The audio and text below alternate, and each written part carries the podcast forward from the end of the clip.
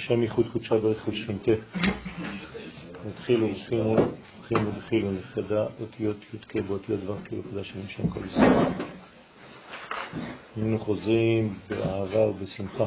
לשיעורנו הקבוע, בעזרת השם, לספר הזוהר הקדוש, שהוא ספר הגאולה השלמה. אנחנו מכוונים בלימוד הזה להחיש את המהלך שיגיע באהבה, בשמחה ובנחת לכל עם ישראל, לגילוי השכינה בעולמנו בצורה ברורה וודאית, ולהיות שותפים לכל המהלך הגדול בצניעות ובענבה.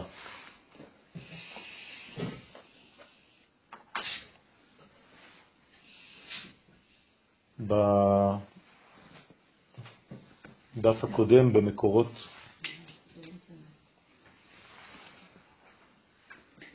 מקור 21, בדף מקור 20, תיקון 21, כ"א, התחלנו לדבר על עניין הסוכה, ואמרנו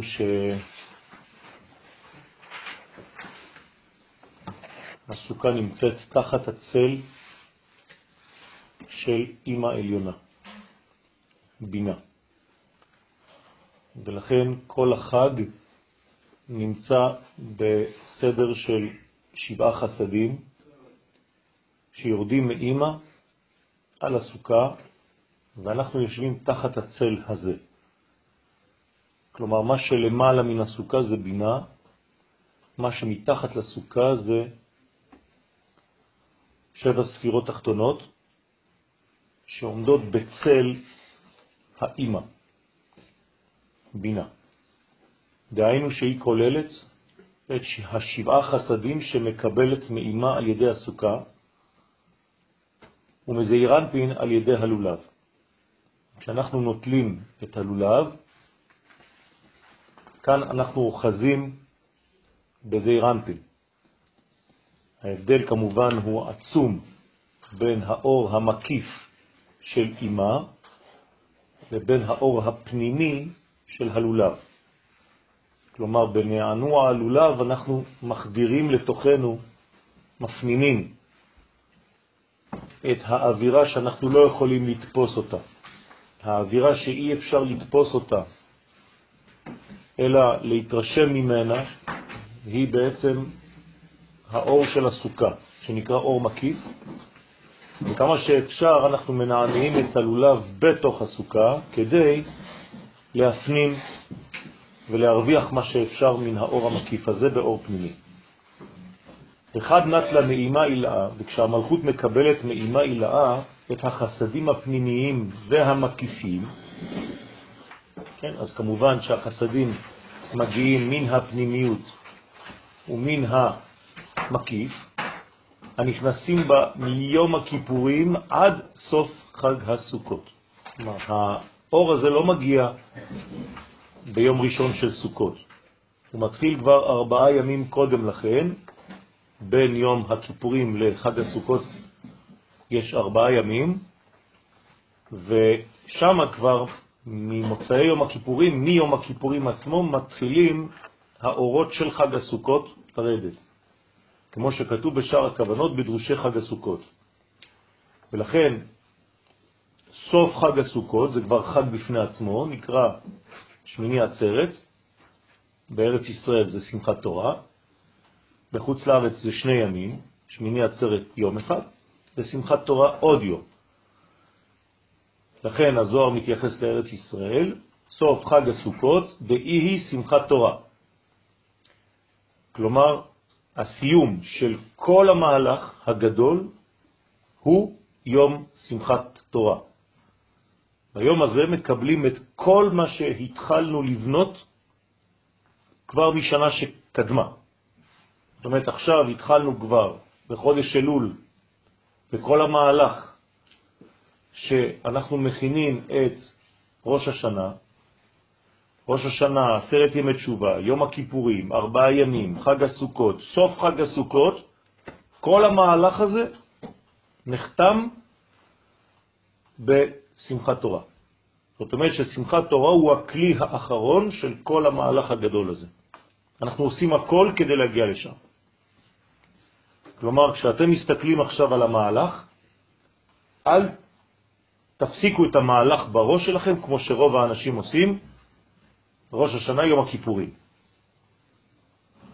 זה הרגע האחרון, יום הכיפורים, נעילה, כאילו נגמר הכל. זה לא נכון. פשוט מהלך של תשובה שממשיך, רק שהגוון שלו משתנה. הכל היה בדין לפני, והכל ממשיך אחר כך בחסד. לכן שמחת תורה הוא הרגע האחרון. למה זה חשוב להדגיש את זה? כי מבחינתנו עכשיו, הרגע האחרון, הספירה התחתונה, מלכות, זה שמחת תורה. כלומר, זה שמחה. ואם אתה לא שם את זה בראש שלך, כל מה שתתחיל באלול יהיה כמו אבל, חז ושלום. ואנשים נכנסים לסליחות כאילו נפל עליהם השמיים, נפלו עליהם. אז נכון שצריך להיות ברגש, אבל המהלך מביא אותנו לשמחה.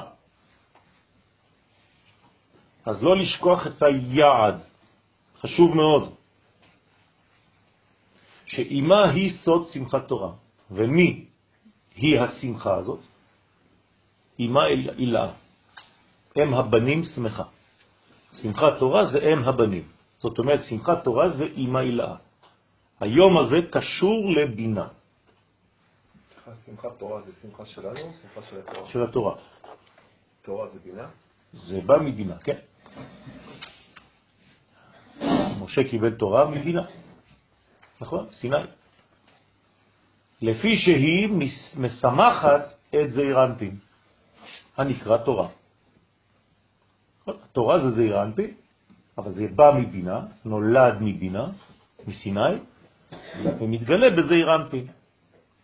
לכן התורה נקראת זעירנטי, אבל עכשיו, כשאימא מתערבת ונכנסת לתורה, מה הבאת לתורה הזאת? מוכין דגדלות. זאת אומרת שזה כבר לא זעיר אנפין לבד, כי זה תורה, פה זה תורת אמת, תורת הקבלה, הפנימיות. זה הזוהר הקדוש. ולכן בשמחת תורה, הנקודה הזאת של שמחת תורה מופיעה את המוכין דגדלות. מאיפה? מהמדרגה הראשונה של הגדלות, אמא. כמובן שאמא לא נותנת לבדה, כי הרי אין לה מה לתת אמא אם אבא לא נתן לה. אז בעצם מה שמקבלים שם ביום שמיני חג עצרת, שמחת תורה בארץ ישראל, זה בעצם חוכמה, מלובשת בבינה, וזה מה שמשמח את התורה, זה אירנטי. ולכן זה נקרא מוכין בגדלות. אז אין שמחה אלא בגדלות הזאת. והיא סוד שמחת בית השואבה. אותה שמחה שנמשכת כל חג הסוכות, כן, ממוצאי יום טוב ראשון של החג, כל השבוע זה שמחת בית השואבה. למה קוראים לזה שמחת בית השואבה? כן? אתה שואב ה. כלומר, שואב ה, שואבה. מאיזו ה אתה שואב? מה העליונה, מבינה. לפי שמשמחת את המלכות בשפע של ניסוך המים. אז מה זה ניסוך המים בעצם? זה רמז לכל השפע שיורד מלמעלה, ולאט לאט ממלא את העולם. כי מלאה הארץ דעה את השם כמים לים מכסים. זה סוד הגאולה. כלומר, אם ניתן גוון לגאולה האחרונה והשלמה, איזה גוון הוא יתפוס? שמחת תורה. זאת אומרת, שמחת תורה היא הזמן המתאים ביותר לגאולה, בגוון שלו. דהיינו בארות החסדים. אז מה בעצם יונקים? מה שואבים? חסדים, מלמעלה. חסדים זה כוח נתינה. זאת אומרת שבשמחת תורה, איך אני יודע שהגעת למנגנון רציני, שסיימת את החגים כמו שצריך? אתה בהשפעה. זה לא סתם עוד חג. ביום הזה אתה בהשפעה. ואז, ואי היא חופה, דילה. זה יום החופה. כלומר, שמחת תורה זה החופה, כי מגיעים לחוף ה', חופה, אותיות חוף ה'. זאת אומרת, אתה מגיע לחוף של ה' העליונה. אמא נקראת החופה, נכון? כשנכנסים, כשחתן וכלה נכנסים תחת החופה, הם נכנסים תחת החוף של ה' העליונה. מי נמצא שם? מוחין דגדלות. לכן מתחת לחופה אבא ואמא נמצאים. מצד החתן ואבא ואמא מצד הכלה. שאז היא מחפה. חופה מלשון חיפוי. היא מחפה ומכסה עליו ועל המלכות, כדוגמת החתן והכלה. החתן הוא רמז לזעיר אנפין, והכלה מלכות. לכן החתן משפיע על הכלה ממה שהוא מקבל מלמעלה, ולכן הוא עוטף אותה בטלית. בשעת הייחוד בשמיני עצרת, והייחוד ביניהם הוא כבר סוף התהליך שנקרא שמיני. שמיני, ברית מילה, יום השמיני, לכן זה זמן הייחוד. כלומר, שמיני, עצרת, שמחת תורה, יש לה גוון של יסוד. בסדר? אז התכונה שממשיכה שם את החסדים זה היסוד. לכן קוראים לזה שמיני. אבל היא גם יודעת עצרת. יש לה גם גבול. היסוד שנותן בגבול, במידה ובכלי המתאים, שלא יהיה זרע לבטלה חז ושלום. אית קריאת, שמיני חג, עצרת. ולכן מה יש בעצם ביום הזה? שלמות. כדי שתבוא שלמות, זה חייב לבוא מימין או משמאל? מימין ומשמאל. ולכן ימין זה חסדים, שמאל זה גבורות, קוראים לזה חג, בראשי תיבות. חג זה חסדים, גבורות. כלומר, מקבלים בעצם משני הצדדים כדי להגיע לקו האמצעי, ולכן נקראת המלכות שמיני. היסוד נקרא שמיני. אז למה הזוהר אומר לנו שהמלכות נקראת שמינית? כי ברגע שהיא קיבלה מהיסוד, הפכה כמותו. לפי שהיא ספירה שמינית מבינה ומטה. נכון? בינה, חסד, גבורה, תפארת, נצח, הוד, יסוד, מלכות. ספרתי גם את הבינה, גם את המלכות, הגעתי לשמונה. זאת אומרת שבעצם הביטוי האחרון של המלכות דומה מאוד לשמיני, שזה ברית, שזה יסוד, שהתכונה הפנימית שלו זה השפעה. כלומר, גמר התיקון זה הפיכת קבלה להשפעה. קבלה זה מלכות, כשהמלכות הופכת מרצון לקבל לרצון להשפיע, זה תיקונה הגדול. אצל האישה, ברגע שהיא יולדת, כי היא הפכה להיות משפיעה. לכן חג עצרת, לפי שהיא עוצרת בתוכה את טיפת הייחוד. היא קיבלה מהיסוד את הטיפה, היא שומרת את זה בתוך בטנה, בסוד עיבור, ושם אותה נקודה מתפתחת והופכת להיות בעצם עובר. י' שהופכת להיות בעצם ה' ו' ה'. שם הוויה בתוך הבטן. לכן התינוק, העובר, בתוך הבטן, הוא בעצם הוויה, הוא מתהווה. אז הבאת את היוד שהיא למעלה מכל המציאות של הזמן, של המקום, של הנפש, והכנסת אותה להווה. יוד בהווה זה יוד כו' הוא מולידה נשמות הצדיקים, נשמות הצדיקים.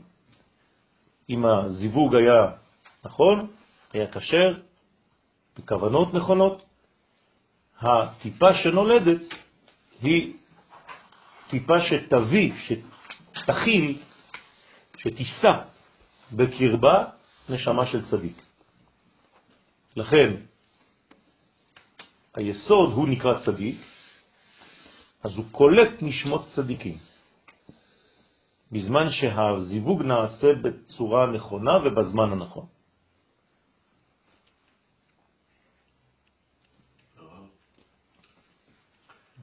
בזמן החופה, בזמן החופה, נכון שהברכה השלישית והרביעית היא יוצר האדם, נכון? אם אינני טועה. מה זה שלישית והרביעית? יוצר האדם, נכון? כן. אז זה מסתדר עם מה שכתוב פה, מה שאתה אומר פה. כי בהתחלה אתה מעיד על זה שהוא יצר אותך, ואחרי כן אתה אומר, הוא אומר לך, אני רוצה שתיצור בן אדם. כן. ככה אני מבין. שבע ברכות זה בעצם שבע תחתונות. נכון? אנחנו מתחת לחופה, אמרנו שהחופה היא בינה. זאת אומרת שכל מה שנמצא מתחת זה פשוט נקודות של דבק שמחברות בין הזכר לבין הנקבה, כדי שבסופו של דבר יצאו גם הוא וגם היא בגוון של עולם הבא.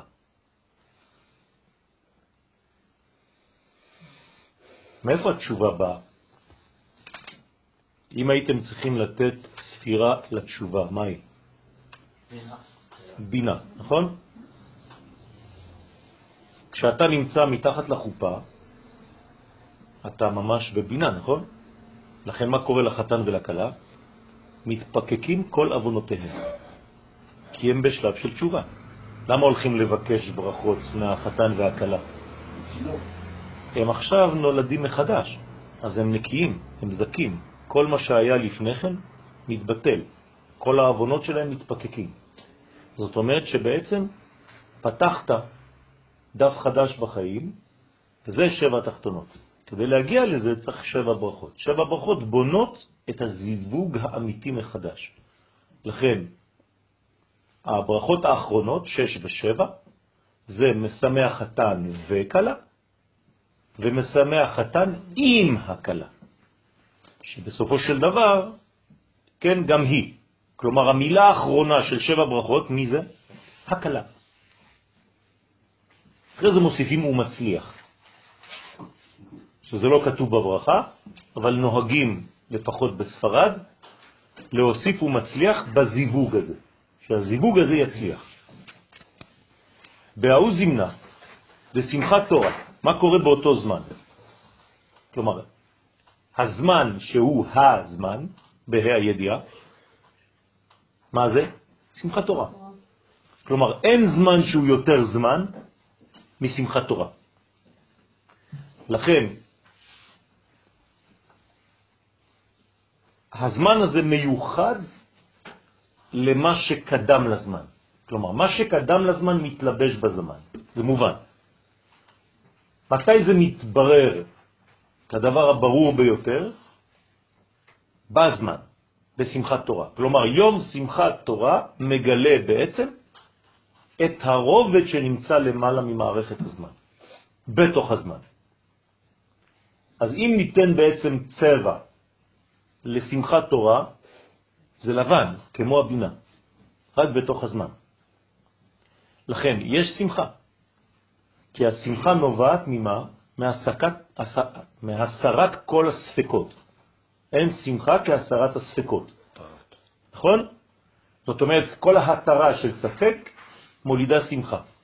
וברגע שהתרת את כל הספקות בך, זה ברגע הזה של שמחת תורה. אתה צריך להגיע לשם בשמחה. אז כל המהלך שקדם מוביל לזמן.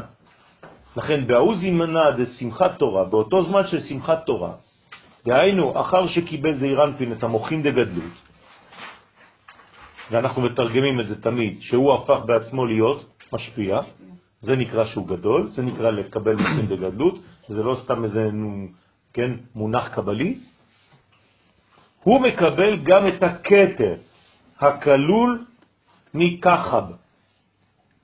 כלומר, הוא בעצמו מקבל את המוחין הגבוהים ביותר, כולל קטר, חוכמה ובינה.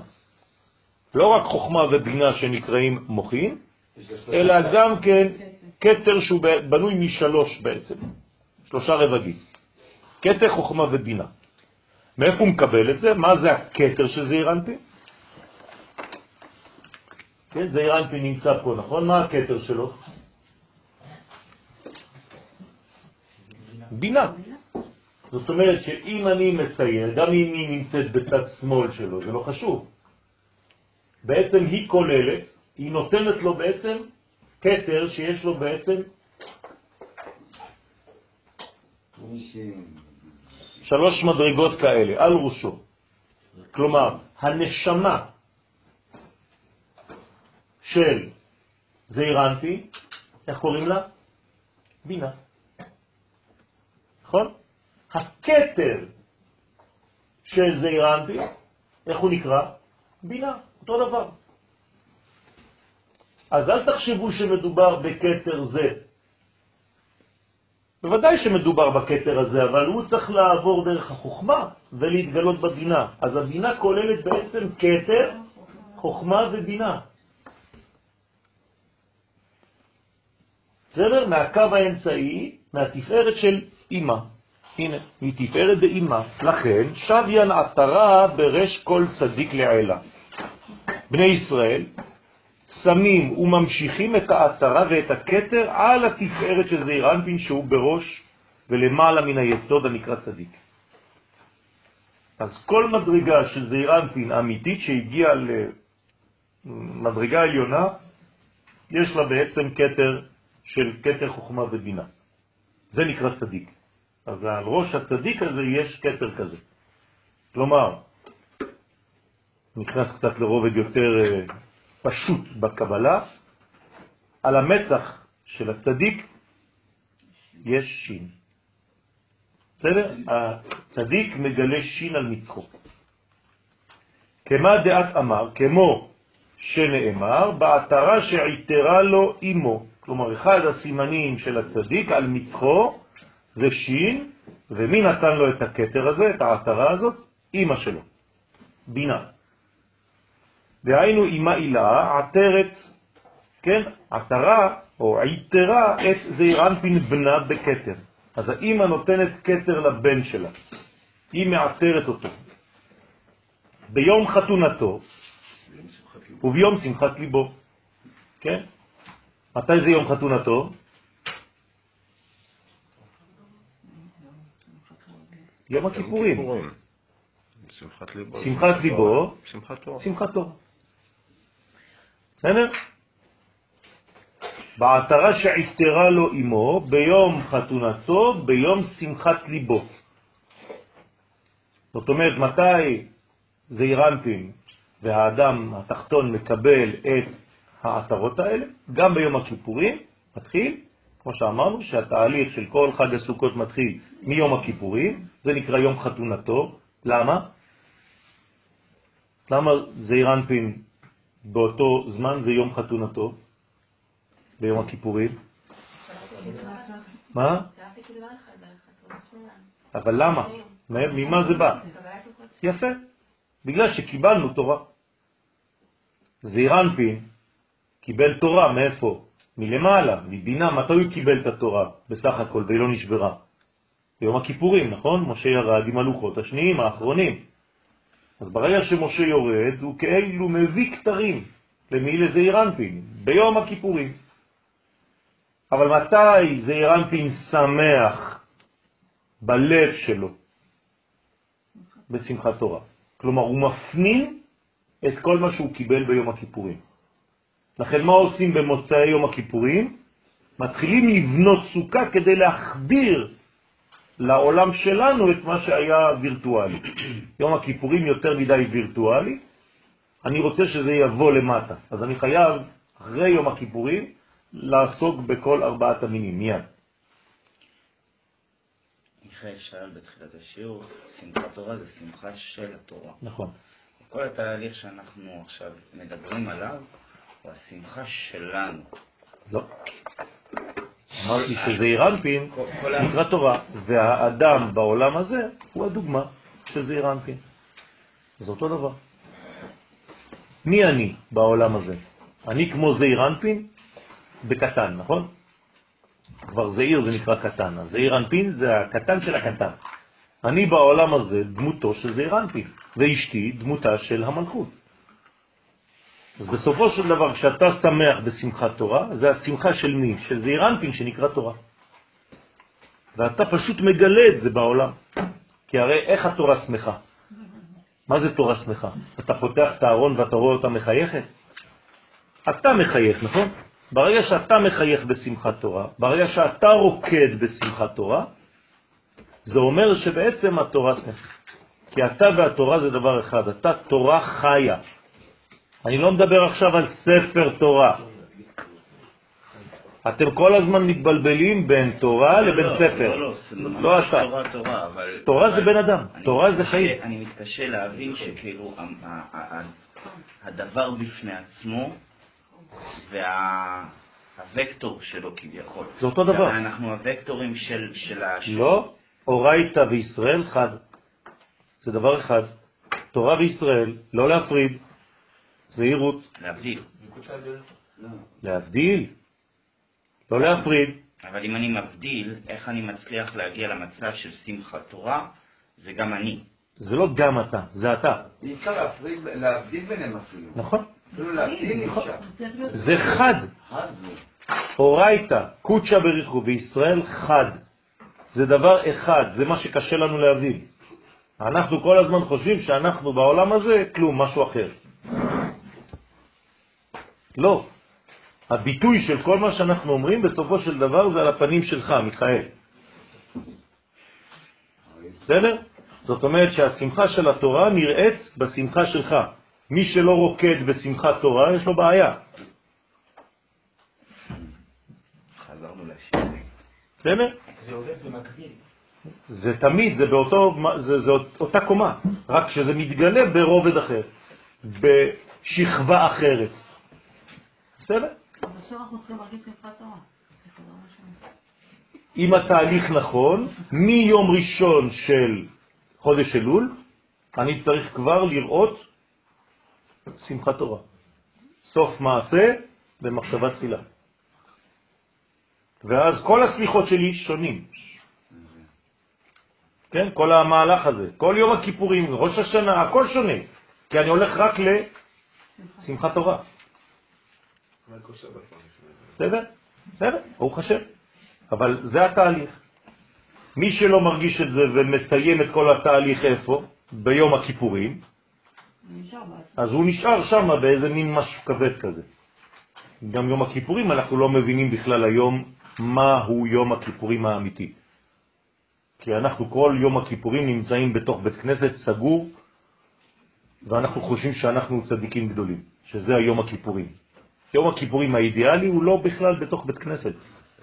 אז בוא נשנה את זה, כבר לשמוע את.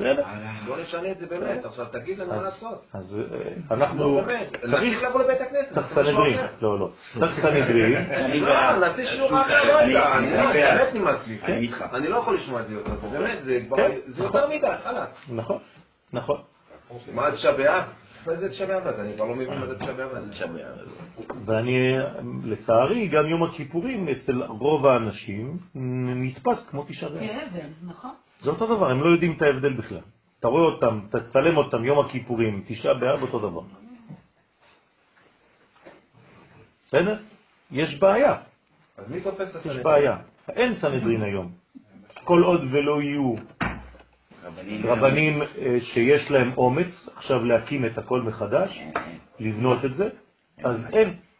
ואם אין, זאת אומרת שאנחנו עדיין חלשים. אז זה אחריות שלנו. אנחנו כן. לא יכולים להגיד כל עוד שאין ואין. הנה אנחנו פה 12, בוא נתחיל משהו. אין כרגע אפשרות. אין אפשרות אחרת היום. נכון, נכון. נכון, נכון. למ- אבל צריך, צריך להבין לאן אנחנו מתקדמים. יום הכיפורים נקרא יום טוב. לא היו ימים טובים לישראל כתוב באב וכיום הכיפורים. שבהם, שבשני הזמנים האלה היו בנות ירושלים יוצאות וחולות בכרמים. כלומר הולכות לרקוד, והגברים הולכים לחפש להם נשים. זה היה יום של זיווגים, יום של חיפוש אישה. דרך אגב, בבתי כנסת, בכמה בתי כנסת, זה ממשיך עדיין. רוב, הרבה גברים מצאו את הנשים שלהם ביום הכיפורים. בחו"ל זה עוד יותר, זה עוד יותר אה, מוחשי הדבר הזה. כן. ביום חתונתו וביום שמחת ליבו, מפרש ביום חתונתו, כן, אז מה זה חתונתו? חתונת ו', כן, זה אירנפי, חתונתו. דע שכינתה תתאה, היא השכינה התחתונה, שהיא הקלה שלו, כי עימה הוא מתייחד ביום חתונתו, אחר שקיבל זעיר אנפין את המוכין מאימה. הרי הוא לא יכול להתחתן ולבנות משפחה, בניין, אם אין לו בעצמו מוכין. מתי הוא מקבל את שלו? ביום הכיפורים. אז ביום הכיפורים הוא כבר מוכן לחתונה, אבל עדיין לא לזיווג. בסדר? אז החתונה היא כבר נתינת מוכין לזעיר אנפין. אז אנחנו אמורים לצאת מיום הכיפורים עם מוכין דגדלות. אבל החתונה שלו זה האישה, הוא לא מתחתן לבד. לכן היא נקראת חתונתו, החתונה שלו. וביום שמחת ליבו, דש שכינתה עילאה. ומה זה ביום שמחת ליבו? זה כבר הלב שמח. מתי הלב? מי זה הלב בספירות? בינה. אז שמחת ליבו זה אימא עליונה, שהיא שכינה עליונה, שהיא אימא, שהיא משפעת את כל השמחות. כלומר, כל השמחות באות מאיפה? מיום שמחת ליבו, משמחת תורה. כל השמחות בעולם באות משם. והכי צריכים ישראל להתעתרה כולי ובעתרה על רשאי הוא. וכן צריכים כל ישראל להתעתר בעתרה על ראשם. ורוצה לומר שצריכים להמשיך עליהם, על עצמם, כן? הערה מאורות של קטר עליון. ביומה דשמחת תורה, באותו יום של שמחת תורה. ביום שמחת תורה, כשנתעתר זעיר אנפין למעלה בקטר. אז מה הוא מקבל תוספת בשמחת תורה שהוא לא קיבל ביום הכיפורים? קטר. ביום הכיפורים הוא קיבל חוכמה ובינה, בשמחת תורה הוא מקבל גם כתר. זה תחילת התהליך שאנחנו מתחילים עם הסליחות שאנחנו אומרים האדון הסליחות וכן הלאה וכן הלאה בורא, אנחנו כאילו מקדיש, ממליכים, ממליכים את הקדוש ברוך הוא ובסופו של דבר כיוון שזה חד אז אנחנו מקבלים את הכתר. כן, כן. ישראל, ישראל מממשים. יש את הכתר. כן, ישראל ממחישים את כל המהלך הזה. הרי אני חוזר על כל מה שאני אומר לכם כל פעם בסייעתא דשמיא. אין שום ביטוי לכל ענייני הקודש, אלא דרך עם ישראל. תבינו את זה. גם כשאתם מבקשים מלך משיח, גם כשאתם מבקשים מה שאתם רוצים, כל הסיפור של ההיסטוריה שלנו שהולך ומסתיים, זה רק עובר דרך דברים שישראל מקבלים. גם מלך המשיח הוא איש שיבוא מעם ישראל, זה בן אדם. אז דרך ישראל, דרך העם הזה, כל האנושות חיה. כן, זה קשה לומר כי זה נראה כאילו גאוותה, גאווה, כן? אבל מי שתרם הכי הרבה לאנושות זה עם ישראל, בכל התחומים. למרות המספר הקטן, עד היום. מהמדען הגדול עד היוצר הגלידות, כן? להבין את המאמרים הבאים, נקדים בעזרת השם בקיצור מה שמבואר בשער הקודש.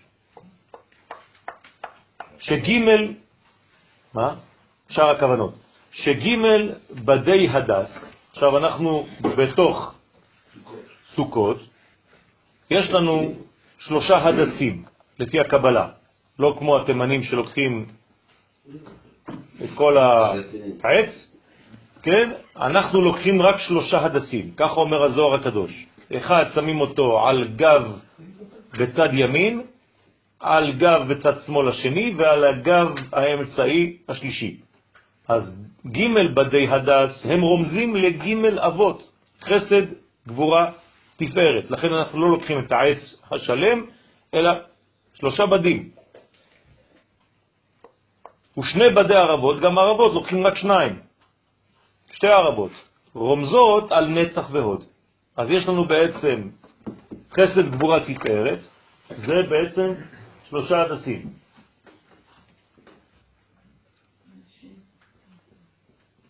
וגם כל אחד מהם משולש.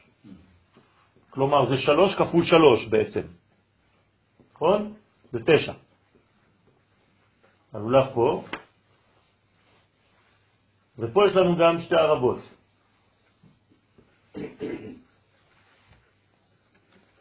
אז כל זה בעצם חסד, גבורה, תפארת, נצח, הוד, יסוד. מלכות, עטרת היסוד, זה האתרוג. בסדר? והם סוד שבעה חסדים המתפשטים בשבע תחתונות וזעירנטים. אז כל מה שאמרנו בחג הסוכות מופיע גם ביד שלי.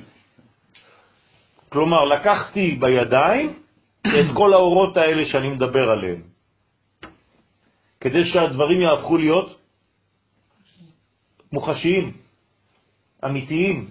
אני צריך לאחוז ביד שלי דברים שהם עליונים. כלומר, אל תחשבו שבידיים שלכם יש שלושה בדי ערבה, סליחה, בדי, בדי הדס ושתי ערבות, אלא יש לכם חסד, גבורה, תפארת, נצח הוד, והלולב זה יסוד, אני לוקח את היסוד ביד.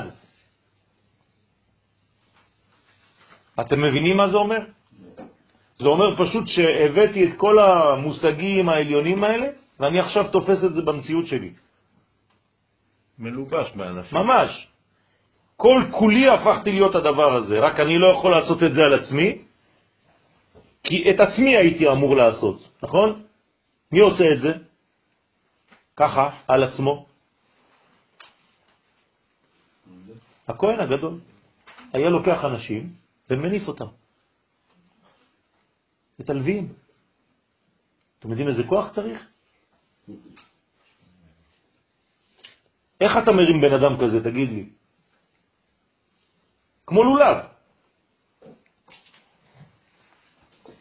ועל ידי הנענועים, כן, מעלים אותם אל הדעת. כלומר, מה אני עושה עם כל זה?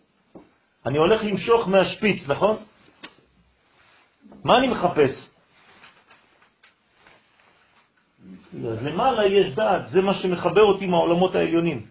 נכון? דעת זה חיבור, נקודת הקשר. כן? כדי לעורר את הערות החסדים של אבא ואמא הסתומים בדעת זעיר אנפין. כלומר, יש לי פה חוכמה ובינה, באמצע יש לי דעת, אבל חוכמה ובינה סתומים.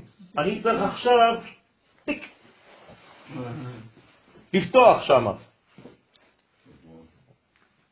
ולהמשיכה משם, דרך עמוד השדרה, איזה אירנפין. אלא זין תחתונות אחר כך, זה בא מזה אירנפין קו אמצעי, ויש לך חסד, גבורה, תפארת, נצח הוד וכל היסוד. ואז אתה מעביר את זה למלכות. עוד הפעם הרב אומר שלמעלה צריך שזה יהיה פתוח? בוודאי, זה פתוח. גם זה סגור, זה פתוח. אתה רואה את זה סגור, כי העלים צריכים להיות סגורים. כי זה בעצם עלים, עלים, עלים, עלים, עלים. אבל למעלה יש קו עד למטה. דרך אגב, יש צילום עכשיו של זה. אתה רואה את החור, מלמעלה עד למטה. של הלולב. בסדר? עכשיו, בשביל מה אנחנו צריכים לעשות את זה? להמשיכם. ואורותם אל המלכות. וכל האור הזה, ההערה הזאת הולכת בסופו של דבר למלכות. כלומר, מה אמור להיות האתרוג? מלא מהכל. אז יש לו גם טעם, גם ריח, גם צבע, הכל צריך שיהיה חשוב ויפה באתרוג. כי מה זה האתרוג בעצם? הביטוי המוחשי ביותר של כל המהלך הזה. כלומר, לפי האתרוג שלך, אני רק מסתכל עליו בבית כנסת, אני יודע מי אתה. לכן מתפללים שיהיה לי אתרוג טוב בשנה. זה לא שאתם הולכים ובוחרים, הוא בוחר אתכם. כלומר, כל אחד יקבל אתרוג לפי מה שהוא. הוא ואתרוגו חד. בסדר? כלומר, אתה לא יכול לזייף בדברים האלה, אתם מבינים מה אני אומר פה. והנה, לפי שהמלכות נוקבה דזעיר אנפין, מושרשת ואחוזה בעטרת היסוד דזעיר אנפין, המלכות היא אחוזה. הרי מאיפה יצאה המלכות? מעטרת היסוד, נכון?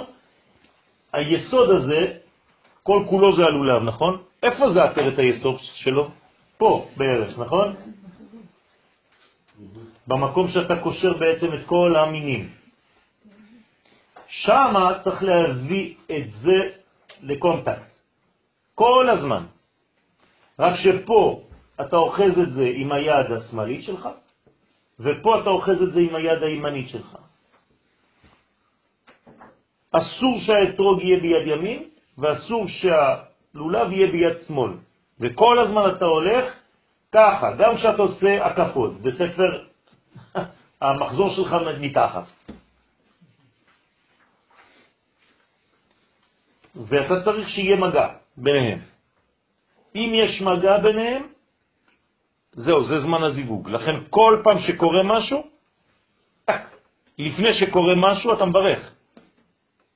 על נטילת לולב, ברגע שאתה אומר ברך על נטילת לולב, אתה חייב לקשר את זה. אבל אם אתה תתפוס את זה ביד אחת. לא. מושרשת ואחוזה בעטרת היסוד. אז איך קוראים לאתרוג? עטרת היסוד.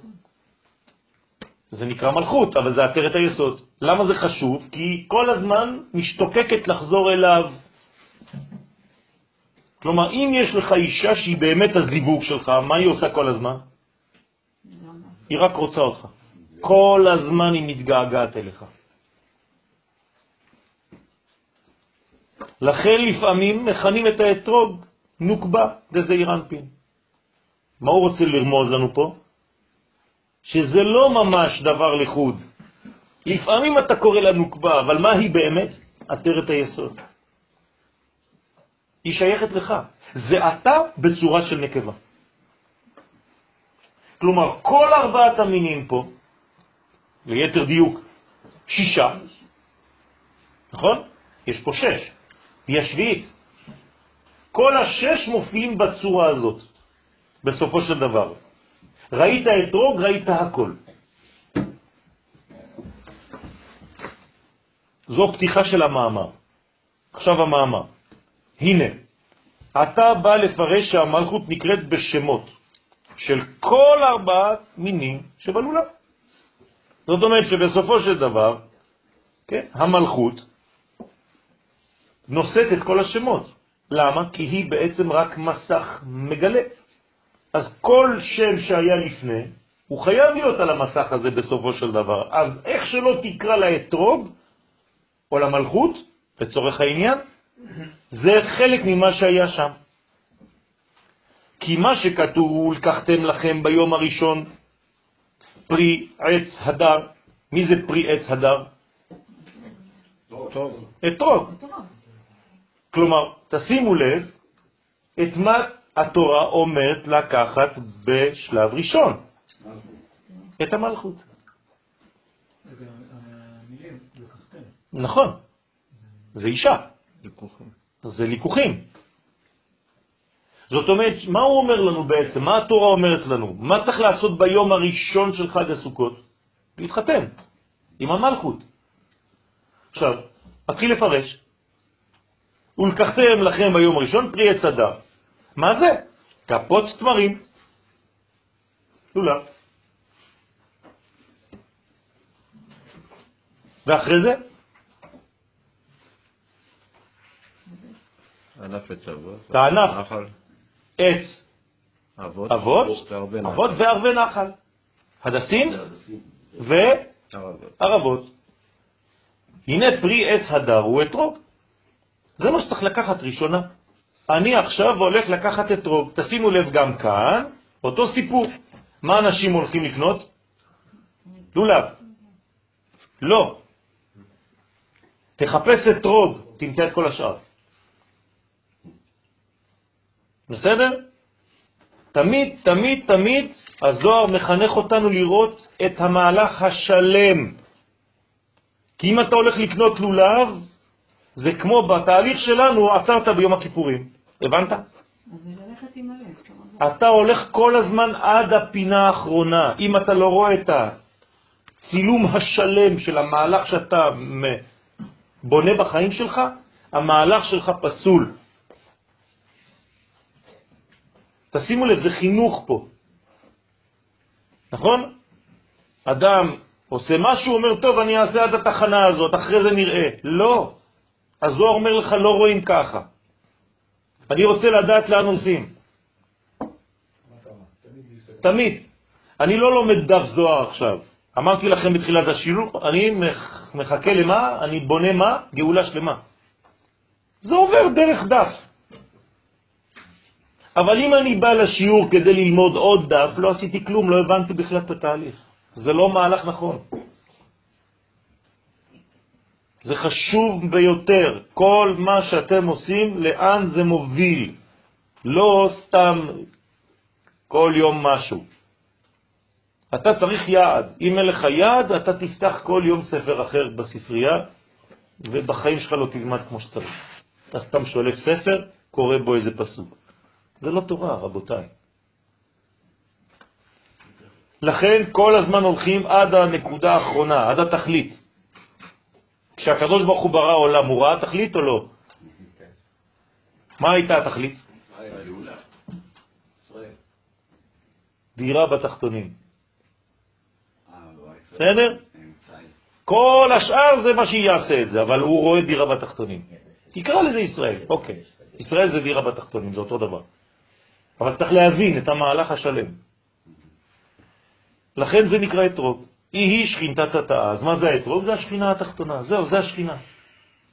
האתרוג רומז על השכינה התחתונה שהיא המלכות, ודמיה לליבה. ולכן האתרוג דומה למה? ללב.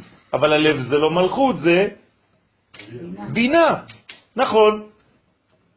מה זה בינה? איך קוראים לה? עולם הבא. ומה זה מלכות? עולם הזה. אז למה דומה העולם הזה? לעולם הבא.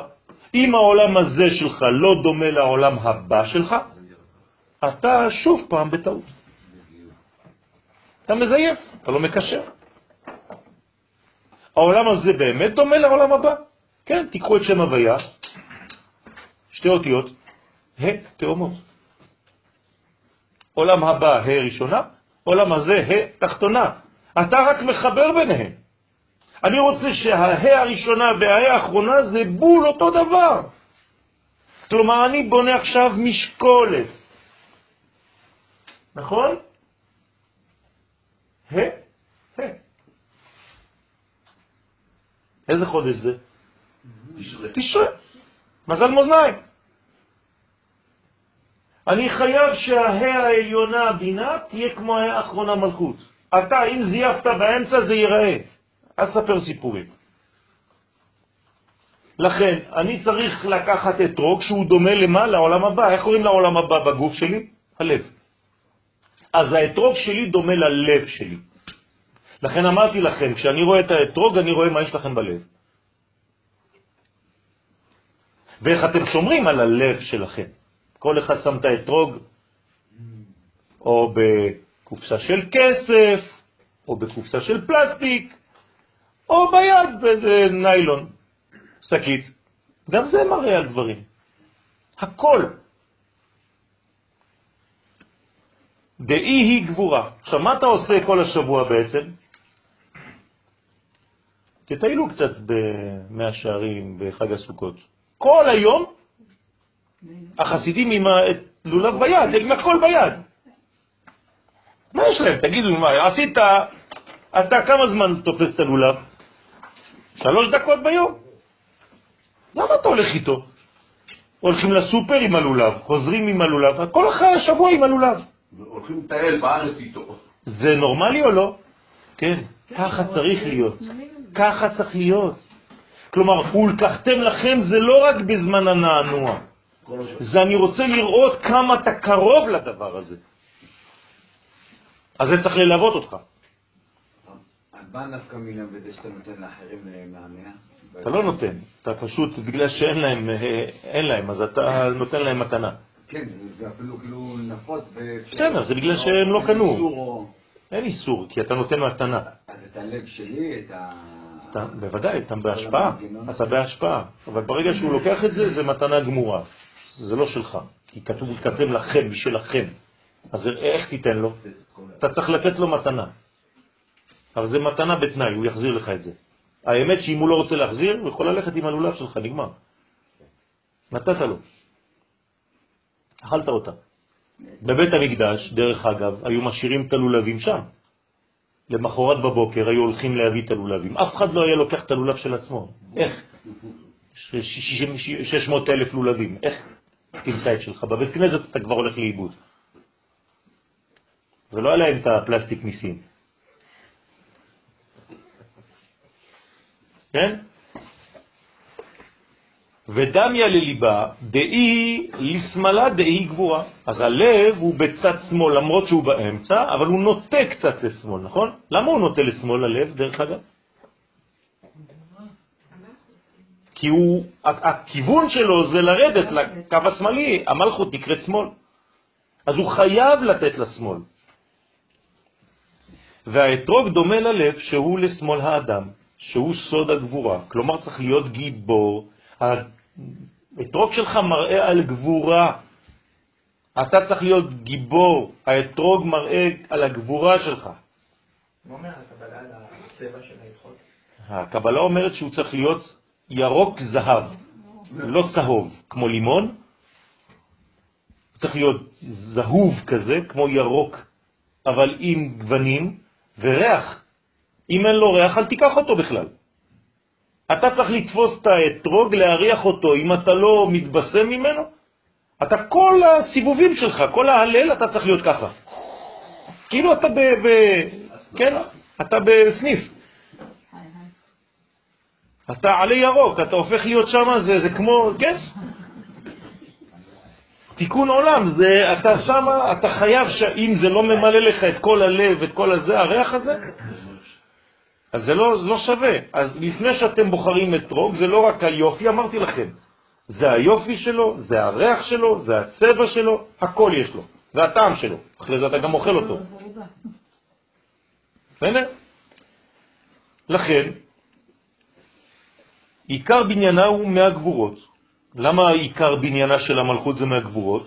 כי האישה, מה היא צריכה? גבול, גבולות. אתה צריך לתת לה גבולות. לכן כל מי שאינו גיבור, גבר שאינו גיבור, מה עושה אשתו? היא הגבר שלו. אין לה גבורות, אין לה מידות, אין לה...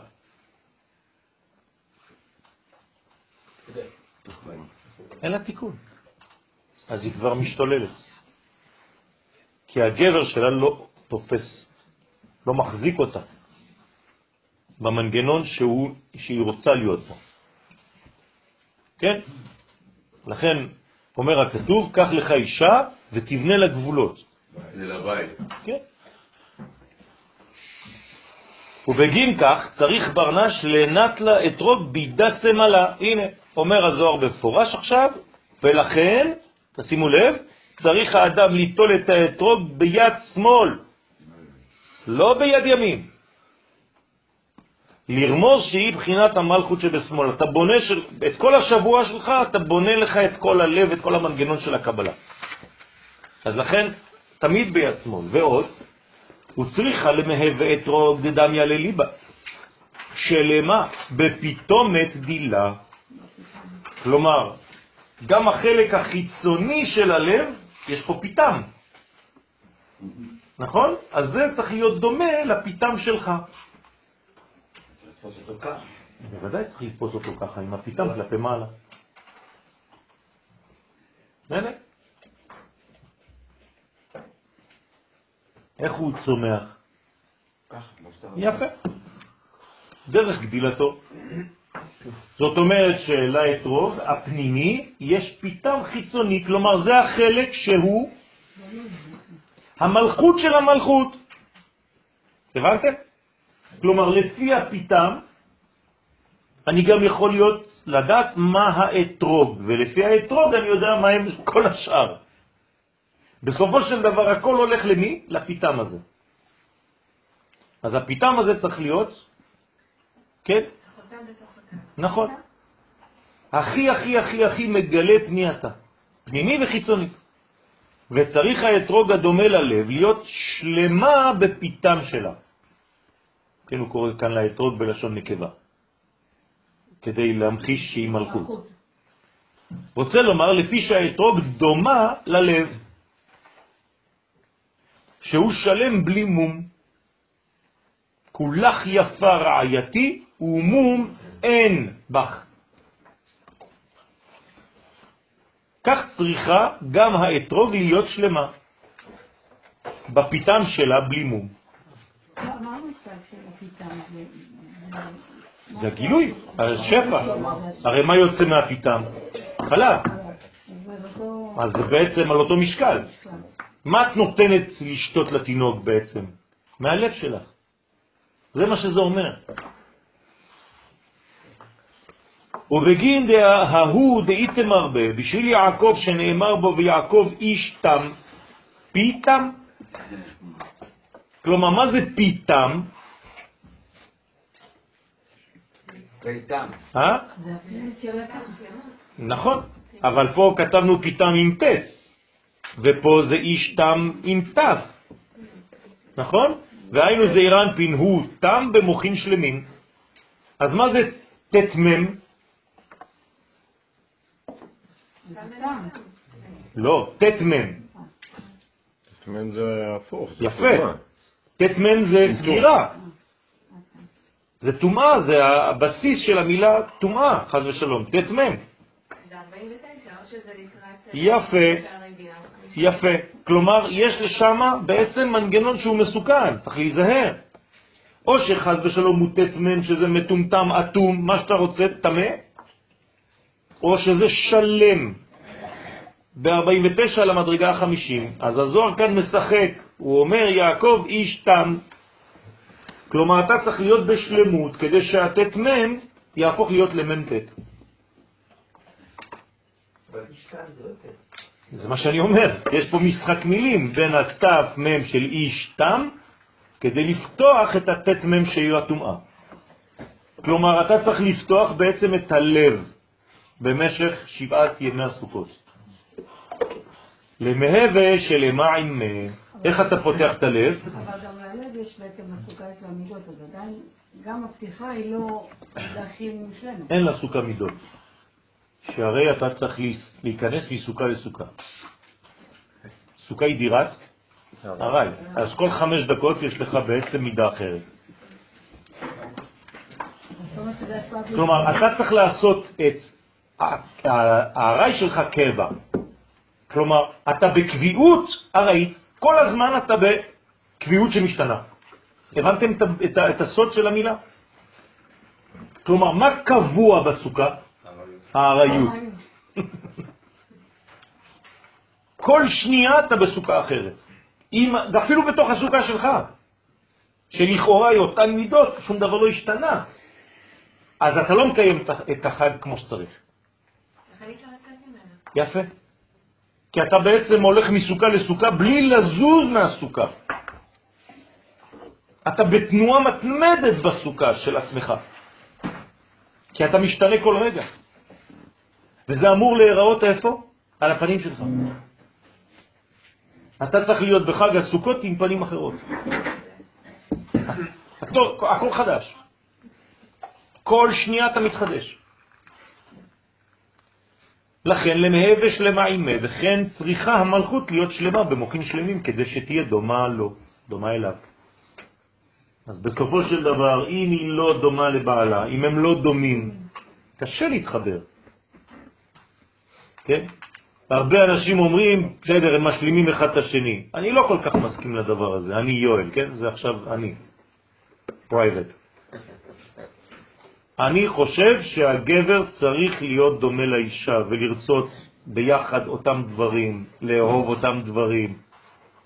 אם אתה האנטיתזה שלה, כל דבר זה הפוך. קשה. אז נכון, אתם תשלימו, זה תיקונים, אבל זה לא, זה חיים קשים מאוד. אבל כשאתה אוהב את מה שהיא אוהבת, והיא אוהבת את מה שאתה אוהב, אתה יודע מה היא אוהבת, והיא יודעת מה אתה אוהב, בניין אחר לגמרי. אתה מרגיש שאתה בצורת נקבה, והיא מרגישה שהיא בצורת זכר זה אתה.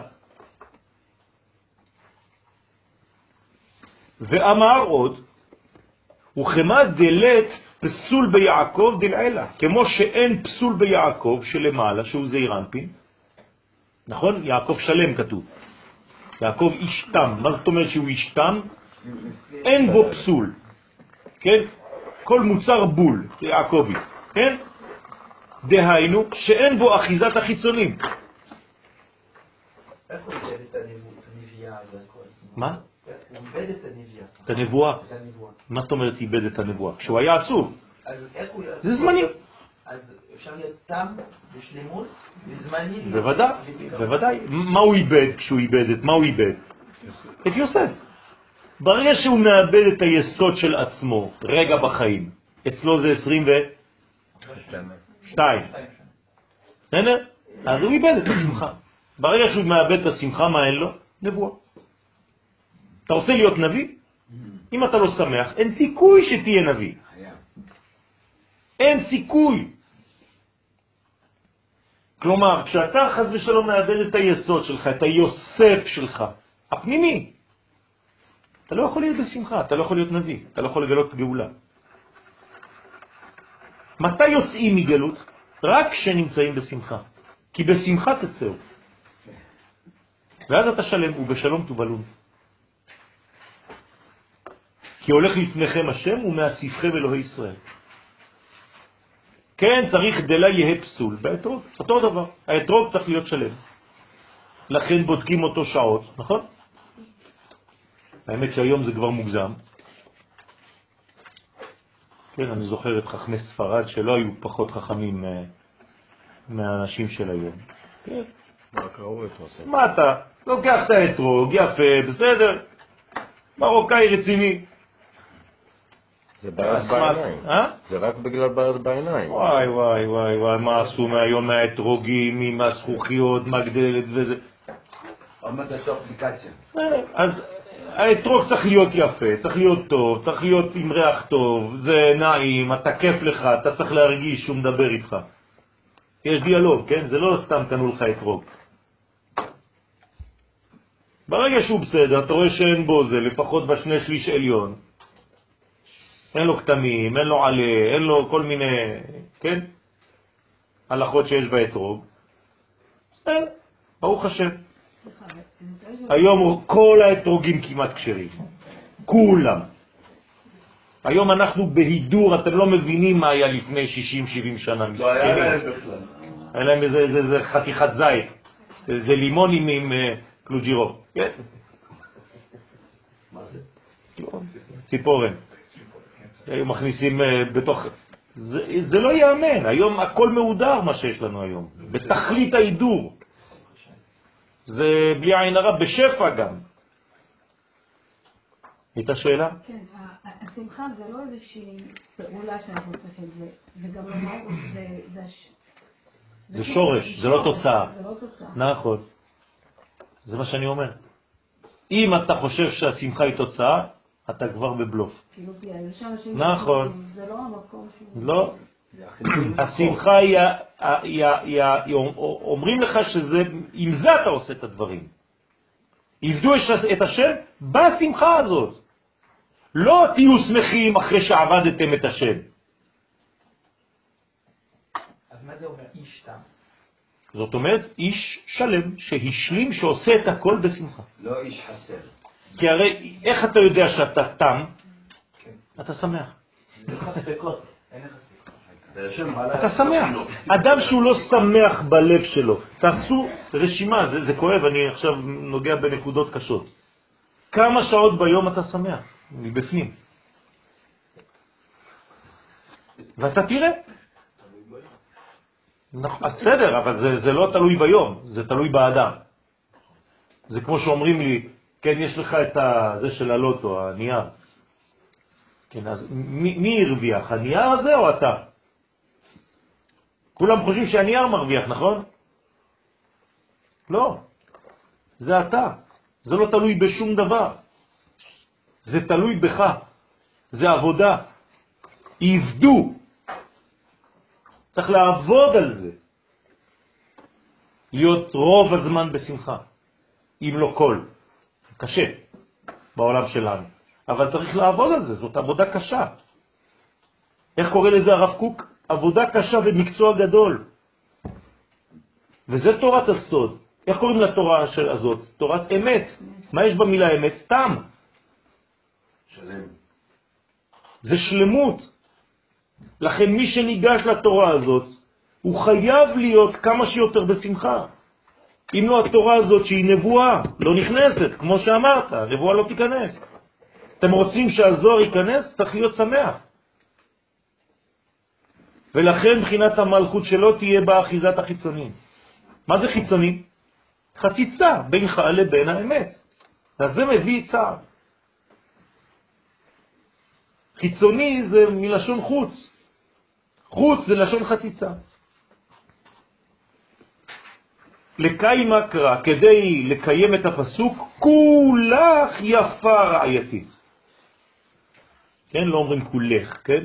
כולך. יפה רעייתי, ומום אין בך. שלמות. כלומר, איך אתם מבינים את הפסוק הזה? רק כשאת כולך, את יפה. כלומר, אתה רוצה משהו יפה, מה הוא צריך כדי להיות יפה? שלם. גם טקסט, גם לימוד, גם חוויה. אם אתה לא רואה אותה בשלמותה, אתה לא תראה את היופי שלה. יש פה שלוש פרמטרים. מה הם? גם כולך, גם יפה, לא כולך. כולך, וגם יפה וגם מום. זאת אומרת, יכול להיות מצב שהיא יפה, אבל היא מום. לא, לא. בה. אם הכולך, אם כולך יפה, יפה. אני צריך לדבר על מום? יפה. אם כולך יפה, אז אין בך מום. זה זאת. אומרת שהתורה באה יש לומר לנו, שכן יכול להיות שבא. אם את לא כולך. אם את יפה. לא. את יכולה להיות יפה, אבל את לא בכוליות, אז יש בך מום. אבל כשאת כולך, אז מום אין בך. כי אין מקום למום, כי את שלמה. שלמות זה אנטי מום. ששבעת, שבעת הגדלות, מה זה השלמות הזאת? זה גדלות, גדלות זון. אין בהם שום אחיזת החיצונים. כלומר, מתי, מה זה כולך יפה? מה זה כולך יפה? מה זה כולך עכשיו? מה זה אומר כולך? פרקטי, מה זה אומר?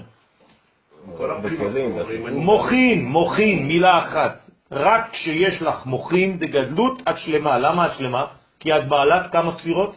עשר. עשר. אם את לא בעלת עשר ספירות, את לא עשר. את צריכה להיות עם מוכין דגדלות, שזה אומר. שזה אומר בחיים השפעה. אם אתה לא בהשפעה בלב שלם, אם הלב שלך לא בהשפעה, אם לא בנית את המהלך הפנימי שלך להשפעה, את לא יכולה להיות כולך. את אגואיסטית, אז את לא יפה. כי כשאת בוכה, את לא יפה. נכון, מום זה מראה על חיסרון.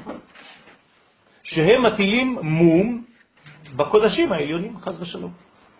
אז אם אין לאדם את השלמות הזאת, אז הוא לא יפה. והשלמות זה עשר ספירות. עכשיו, על מי זה נאמר? רק על האישה? לא, עלינו, על כולנו, אותו דבר. רק שהקדוש ברוך הוא מתייחס אלינו כמו אל אשתו. אז גם אתה צריך להיות כזה. וכדי להיות כזה, אתה צריך ל... לרכוש לעצמך גם כן דברים יפים. כי זה מורה על מי שאתה. כלומר, אם אתה מתקמצן על כל הדבר הזה ואתה קונה לולב ב-20 שקל, כן? אז בסדר. אבל אם באמת, באמת, באמת הלב שלך אומר לך, תשקיע קצת יותר, לא אומר לך אלף שקל, אלפיים שקל, לא. אבל תשקיע קצת יותר, תחפש באמת, שיקח לך כמה דקות, עם הלב, עם הלב. גם הוא צריך לחפש אם האתרוג בוחר אותו. כן. נכון? וגם אמרנו נכון. שהיום כולם היו הוא צריך מוגדרים. לבדוק את זה. נכון. אמרנו שהיום כל נכון. דבר מהודר. לכן אמרתי, ישר. אמרתי שהאתרוג בעצם, הוא בעצם בוחר אותך. אז את מי אתה בוחר? את עצמך. את המעשים שלך. אתה צריך ללכת לקנות את האתרוג?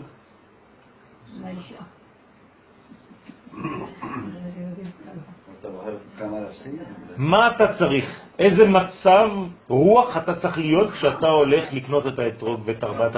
בסליחות. יפה. כלומר, האתרוג בעצם בוחר מצא מין את מינו. אתה תגיע לשוק האתרוגים, ארבעת המינים, אבל אתה ברמה, כן? אז יוצא לך אתרוג מעם בפן, כן? באותו רגע הוא בוחר אותך, אבל אם אתה בשמחה כשאתה הולך לקנות אותו, זה משהו אחר. אז הברכות אחר כך שחלות עליו הן חלות באותו... מה זה להיות לחוץ? חיצוני. לחוץ. אז תקנה אותו, לך לקנות אותו כשאתה בשקט, בנחת. לא כדרך אגב יצאת מרמי לוי, פתאום נתקעת באתרוג. לך לזה. לך לזה, רק לזה. תיקח רבע שעה, חמישים דקות, שעה מהיום שלך, לך לזה. אבל תלך עם לב שקט. אל תלך אחרי שהתעצבנת עם אשתך, או עם עצמך, או עם זה. לך בשקט. זה חשוב מאוד.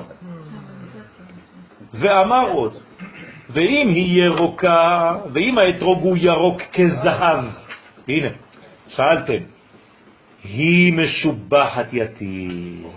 בסדר? לפי שמראה ירוק הוא מצד התפארת הכלול מחסד וגבורה. אז אל תיקחו צהובים צהובים, תיקחו יר- ירוק זהב כזה, כמו, איך קוראים לצבע הזה? יש לזה צבע. כן? לא. זה, זה נחושת אבל בצבע ירוק כזה. בסדר? אתה רואה אותו, אתה, הירוק כבר הפך להיות ירוק צהוב, ויש לו גוונים של זהב. זה האתרוג היפה. לא לחשוב שהאתרוגים הצהובים, צהובים, צהוב כזה, כמו איזה, כן, אפרוח, לא. אז זה נקרא ירוק, למה? כי הוא עדיין, קודם כל הוא עדיין צעיר, רענן.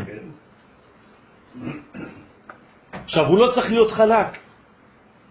לא להתבלבל, האתרוג צריך להיות מלא. נכון, לא לא חלקה. נכון, אבל יש אנשים שקונים כאלה, ממש. אבל האתרוג האמיתי הוא כזה. כן? הבשר שלו, העור שלו מלא מלא קיפולים כאלה. כן? לאתרוג הצהוב, שהוא צהוב צהוב, יש פחות ריח מהירוק. נכון, נכון, בגלל זה אומר לך, הוא משובח יתיר, משובחת יתיר. תשימו לב שהזוהר קורא לאתרוג נקבה, כן? זה חידוש. ואם היא ירוקה, ירוקה, היא משובחת יתיר. כלומר, מראה ירוק, אז הוא מצד התפארת הכלול מחסד וגבורה. זה מראה שהוא רענן, כן? לא יבש. אגב, זה נגד העברית, כי אתרוג זה זכר. זה מה שאנחנו אומרים. זה דרך אגב. כן. ורומז על המתקות, המתקת הגבורות בחסדים ועל ייחוד זון. כן? מה זה אומר? שבעצם זה, האתרוג הזה בצבע כזה, אז הוא בעצם מראה על ייחוד זון. לכן... זה מה. לא, אם הוא ירוק, ירוק כהה, לא. אמרתי ירוק זהוב, ירוק כזהב, לא ירוק, אה, כן? אז בדיוקנה דהבת אסתר ירקרוקת. ככה הייתה אסתר. כלומר, אסתר הייתה ירוק זהב. אתרוג. כן, אתרוגה. כצורת אסתר המלכה, שהייתה ירקרוקת. למה קוראים לה בגמרא ירקרוקת הייתה? כדי לומר לנו שהיא הייתה מלכות יפה, אמיתית. לא בפשט מכוערת וזה, לא, יש כל מיני... בסוד אין יותר, משובחת יתיר. זה נקרא אסתר. בסדר? למה היא הייתה ירקרוקת? כי היא בעצם כוללת בתוכה את כל מה שהיה לפני. הרי למה דומה, אם אני מצמצם את כל הספירות של כל התפארת, למה אנחנו מצמצמים תפארת? לכמה ספירות? שלוש. שלוש. נכון? חגת. נכון, זה שלוש עליונות, אבל אני מדבר על זין תחתונות עכשיו, נכון? חגת. איך קוראים לחגת פה? מה זה חגת בארבעת המינים? הדס. אז איך קראו לאסתר? זה ההדס של ה' עליונה. הבנתם? אסתר היא ההדס של ה' העליונה שהיא בינה. דהיינו ששרתה עליה הערת התפארת, אז בעצם היא עולם הבא בעולם הזה. ואיתמר בה, שנאמר בה, ותלבש אסתר מלכות. לכן היא לובשת מלכות. מה זה הלבוש הזה? כמו אתרוג. כי גם שרתה עליה הערת המלכות. כתב הכיסא מלך, וזה לשונו, יש טועים שדקדקו ממאמר הזה לקנות אתרוג ירוק, כמו ירק. מה שאמרתי לכם לא. אז הוא אומר, הנה, הוא אומר לנו, אל תתבלבלו, לא אמרתי לכם לקנות ירוק כזה, שעדיין גוון של עשבים, ושיגגה בידם, לא לקנות אתרוגים ירוקים, כי גוון האתרוג כשנגמר בשולב הוא כחלמון ביצה וזהב. זאת אומרת שבעצם הירוק שהזוהר מתכוון אליו, הוא דומה לצהוב הזה, אבל יש בו עדיין מעבר כזה. וזה גוון משובח, אבל משהו כעשבים הוא פגום, שעדיין לא נגמר בשולו. וזה שאמר אם היא ירוקה כחלמון, ביצה וכזהב, שאז ניכר בה שנגמר בשולה. אז אתה צריך להיזהר לא ללכת אובר, כי אחרי זה כבר יותר מדי. אז אתה צריך להיות בתהליך הזה, עד כדי כך שבאמצע השבוע האתרוג שלך עדיין משתנה קצת. ואז היא משובחת. אלא זה נראה כי מה שנפסק בשולחן ערוך, אור החיים, סימן תרמח, סעיף כ"א, כי אתרוג ירוק שדומה לעשבי השדה פסול. שולחן ערוך. אבל אם הוא ירוק, כן, וכשמשהים אותו חוזר למראה אתרוג כשר, זה מה שאמרתי לכם, הוא משתנה. הנה על זה בא לומר כאן בתיקונים, זה האתרוג הנכון. זאת אומרת, הוא אוטוטו מגיע. כי מן הראוי, מן המובחר, ניכר לכתחילה אתרוג שכבר שהה וחזר למראה ירוק, שהוא כחלמון ביצה וזהב. כן, אני לא קונה כזה. אני, אני קונה רגע לפני, שיש לו עוד אה, מחר, יש לו עוד אופטימיות. בסדר? ועוד, בהתקריאת הדסה. כן, המלכות נקראת הדסה. על שם הדס, שלוקחים עם הלולב, הוא מפרש בהדס, אית לתלת הדסים. כיוון שהלולב יש לו רק שלושה הדסים שאמרנו מקודם, והדסים צריך לקחת שלושה בדי הדסים, להשתכלל בתלת הבן, כדי שאברהם, יצחק ויעקב יהיו בתוכנו, כן? שתי ערבות זה משה ואהרון, הלולב זה יוסף הצדיק, והאתרוג מי זה? דוד המלך. לכן צריך להשתכלל בשלושה אבות. כי הרי כל דבר אנחנו מתחילים באלוהי אברהם, אלוהי יצחק ואלוהי יעקב. כדי שהמלכות תשתלם בארות חגת. אז ברגע שהיא משתלבת בחגת, שכנגדם השלושה הדס, אז קראנו לה חגת פה הדס. אז אתה לוקח את ההדס הזה, ואתה מוסיף לה את הה, זה הופך להיות הדסה, הדס של ה, שהייתה בבינה ומתגלה במלכות. ועוד להתקריית ערבה מסתרה דטרן סיפבן. כלומר, למה זה ערבות? בגלל השפתיים, אתם זוכרים? אז המלכות נקראת ערבה מצד שתי השפתיים, אותו דבר. למלכות יש שתי שפתיים, שהם סוד נצח והוד, שבעשר ספירות שבראש. כלומר, כשאני סופר עשר ספירות שבראש, כתר, חוכמה, בינה, תפארת ומלכות. אז יש לי בשתי השפתיים כאן נצח והוד, בתוך המלכות עצמה. בבניין של המלכות עצמה זה נצח והוד. באינון לימודי השם, שהם נקראים לימודי השם, שדרך השפתיים רואים איך אתה למד, מה הכוח שלך לבטא, מן השפה ולחוץ. כוח הביטוי שלך מראה מי אתה, גם כן. הניקיון שיש לך ב expression, בביטוי, איך אתה מסוגל להתבטא. אם אתה לא מצליח להעביר מסר, יש בעיה. אתה צריך לתקן את זה, ולא צריך לעשות הנחות על זה. צריך לי, כמה שיותר לנסות להתבטא בצורה ברורה. גם כשאתם מראים משהו למישהו, וגם כשאתם מראים לו את הדרך, כן, כמו ה-Waze, הוא חייב להגיד לך אפילו 20 פעם, פני שמאלה, פני שמאלה, עכשיו פני שמאלה, עכשיו פני שמאלה.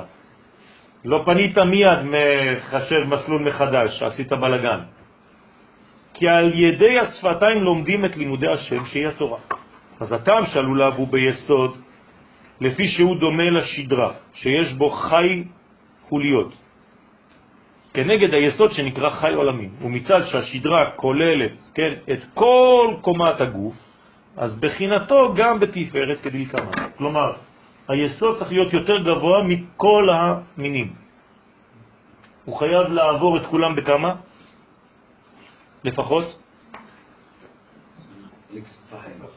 טפח. בסדר? יש לו לבים קטנים כאלה, אבל לפי זה אתה צריך לקחת דברים שמשאירים לו לפחות טפח בשפיץ.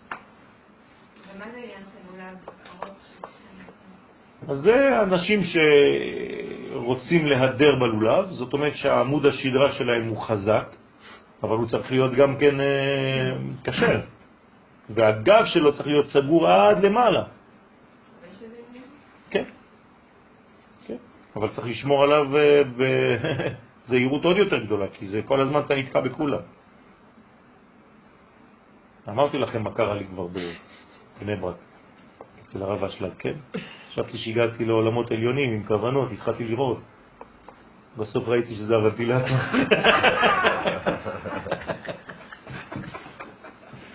אמרתי, סוף סוף הגעתי להיות מקובל. נכנסתי עם אתרוג, יצאתי עם אה, שערות. טוב, הבנתי שאני כולי רוח. מה? אני לא מבין זאת, המהלך- יש איזה מהלך שלו שעכשיו הוא מסביר, בניגוד למה שאמרנו בהתחלה, שכל אחד מהמינים יש לו ביטוי. נכון, נכון.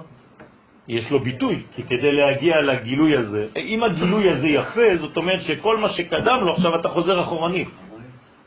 זה כמו במתמטיקה, אם התוצאה שלך הסופית היא נכונה, זאת אומרת שכל השלבים היו נכונים. אז עכשיו הוא רק מראה לך מהם השלבים הנכונים, איך. זה תיקון המידות אצלך. איך זה מתבטא? תיקון המידות, זה מה שאמרתי לך, איך תקן, איך תלך לקנות כשהמידות שלך נקיות, אתה קמת הבוקר ואתה במצב רוח טוב, והמידות שלך אתה, כן, בנתינה, אתה הולך, רואה עני, אתה נותן לו צדקה, וזה, אחרי זה אתה מגיע לשוק ארבעת המינים. אז הכל יהיה שונה.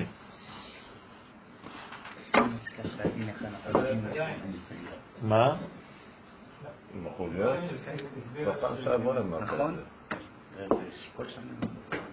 קודם הסברנו איך האתרוג זה המלכות, וכל אחד יש לו תפקיד, ועכשיו מדברים כל אחד הוא המלכות. נכון. נכון. נכון. זאת אומרת שבעצם, בסופו של דבר יש לך גמרא מפורשת על זה. איך נקרא הקדוש ברוך הוא?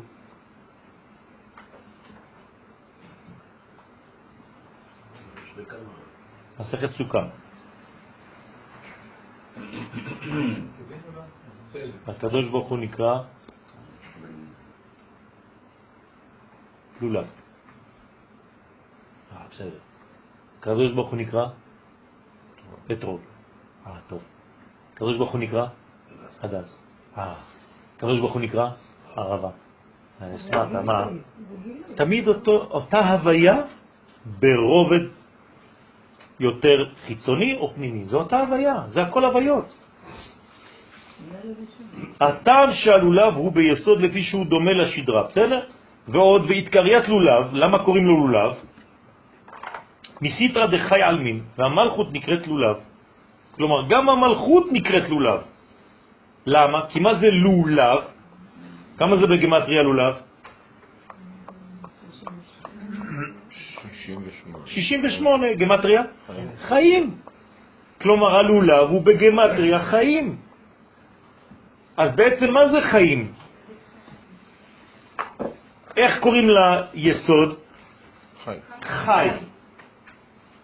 איך קוראים למלכות? ים. ים. אז חי פלוס ים זה חיים. אז מה זה עץ חיים? היא למה חזיקים בה? זה יסוד ומלכות. כלומר, מי שמסוגל בחיים שלו לחבר חי עם ים, אז הוא בעצם, כן. איך קוראים למי שחי בים? נון. נון. אז הוא חמישים, הוא עולה לשער החמישים, זה עולם הבא. זה נקרא חיים. אז לכן זה לולב. לולב זה בגמטריה, חיים זה אותו דבר. עכשיו, מה יש בלולב? ל"ו, שזה 36, שזה 6 כפול 6, כלומר זה אירנטי, ולב. אמרנו שלב זה מלכות. אז הנה 36 ו-32. אתם רואים, מכל מיני כיוונים אנחנו חוזרים לאותו עניין. ל"ו, ל"ב. לא לבלוב, כן? מצד היסוד הנקרא חי העולמים. דהיו כליל חי ברכאה נצלותה. אז זה בעצם 18 ברכות של העמידה, שהוא כלול מכל חי ברכות של תפילת העמידה, והוא משפיעם למלכות. כלומר, בשביל מי אני מתפלל אותו דבר? כשאתם מתחילים העמידה, למי צריך לחשוב? על מי צריך לחשוב? על התוצאה הסופית. אמרתי לכם, לא עושים דברים סתם ככה כדי להתקדם. אני כל הזמן חושב רק על מדרגה אחת, על מה? על הזיווג ועל הנתינה למלכות בסופו של דבר. כלומר, בוא נעשה את זה באופן יותר ספציפי מפורש, קונקרטי. כשאתה מתחיל תפילת העמידה, על מה אתה צריך לחשוב? על מי אתה צריך לחשוב?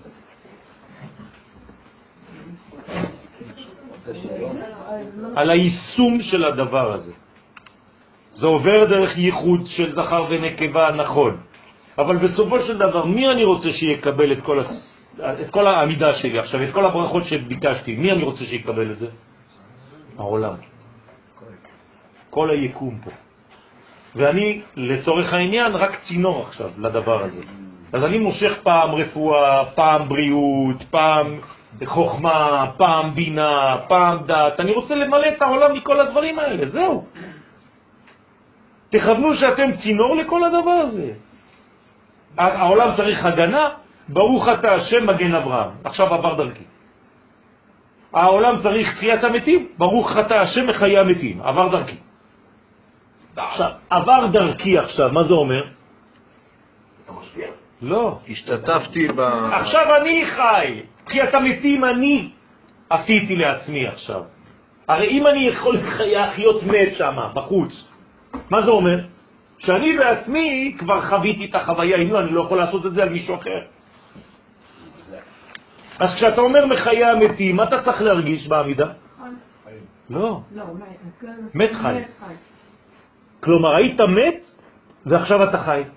התעוררת ממוות. אם אתה לא מרגיש את החוויה הזאת, אז אמרת מילים, בסדר. זה הביטוי שיש.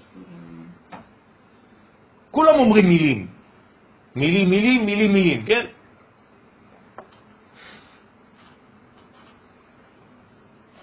אבל זה לא מילים. זה, זאת מציאות.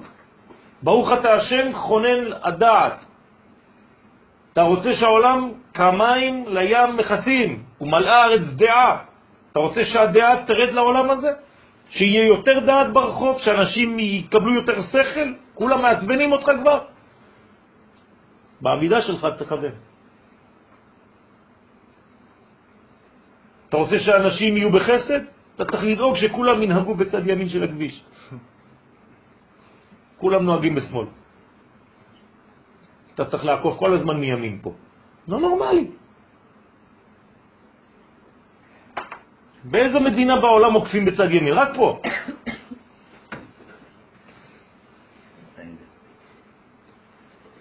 ולקיבלי הוא עבדין חי מעינויים בלולב, בשיט סטרים, וכנגד מספר חי שיש ביסוד, אנו עושים חי נענועים בלולב בשישה רוחות. כן? נכון? שש. שלושה נענועים בכל צד, לשישה כיוונים, שמונה עשרה. כלומר, מה עשיתי בעצם בנענוע הזה? למה התייחסתי? לכל הכיוונים של מה? של המרכז. של המרכז, של המציאות. הכל הולך למרכז, אני מביא את הכל למרכז. גם כשאני פה, זה מביא למרכז. גם כשאני שם, מביא למרכז.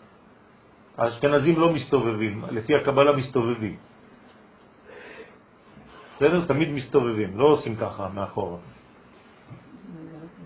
בסדר? הולכים לכיוון ההוא ומסתכלים עליו בעיניים, מקבלים אותו. לא מאחוריים, חז ושלום. תשימו לב גם ב, ב, בתורת הקבלה, כן, תמיד, אני זוכר שמורי ורבי הראשון בתורת הסוד, כן, היה אומר לנו להיזהר מאוד לא ללכת עם ידיים מאחורי הגב.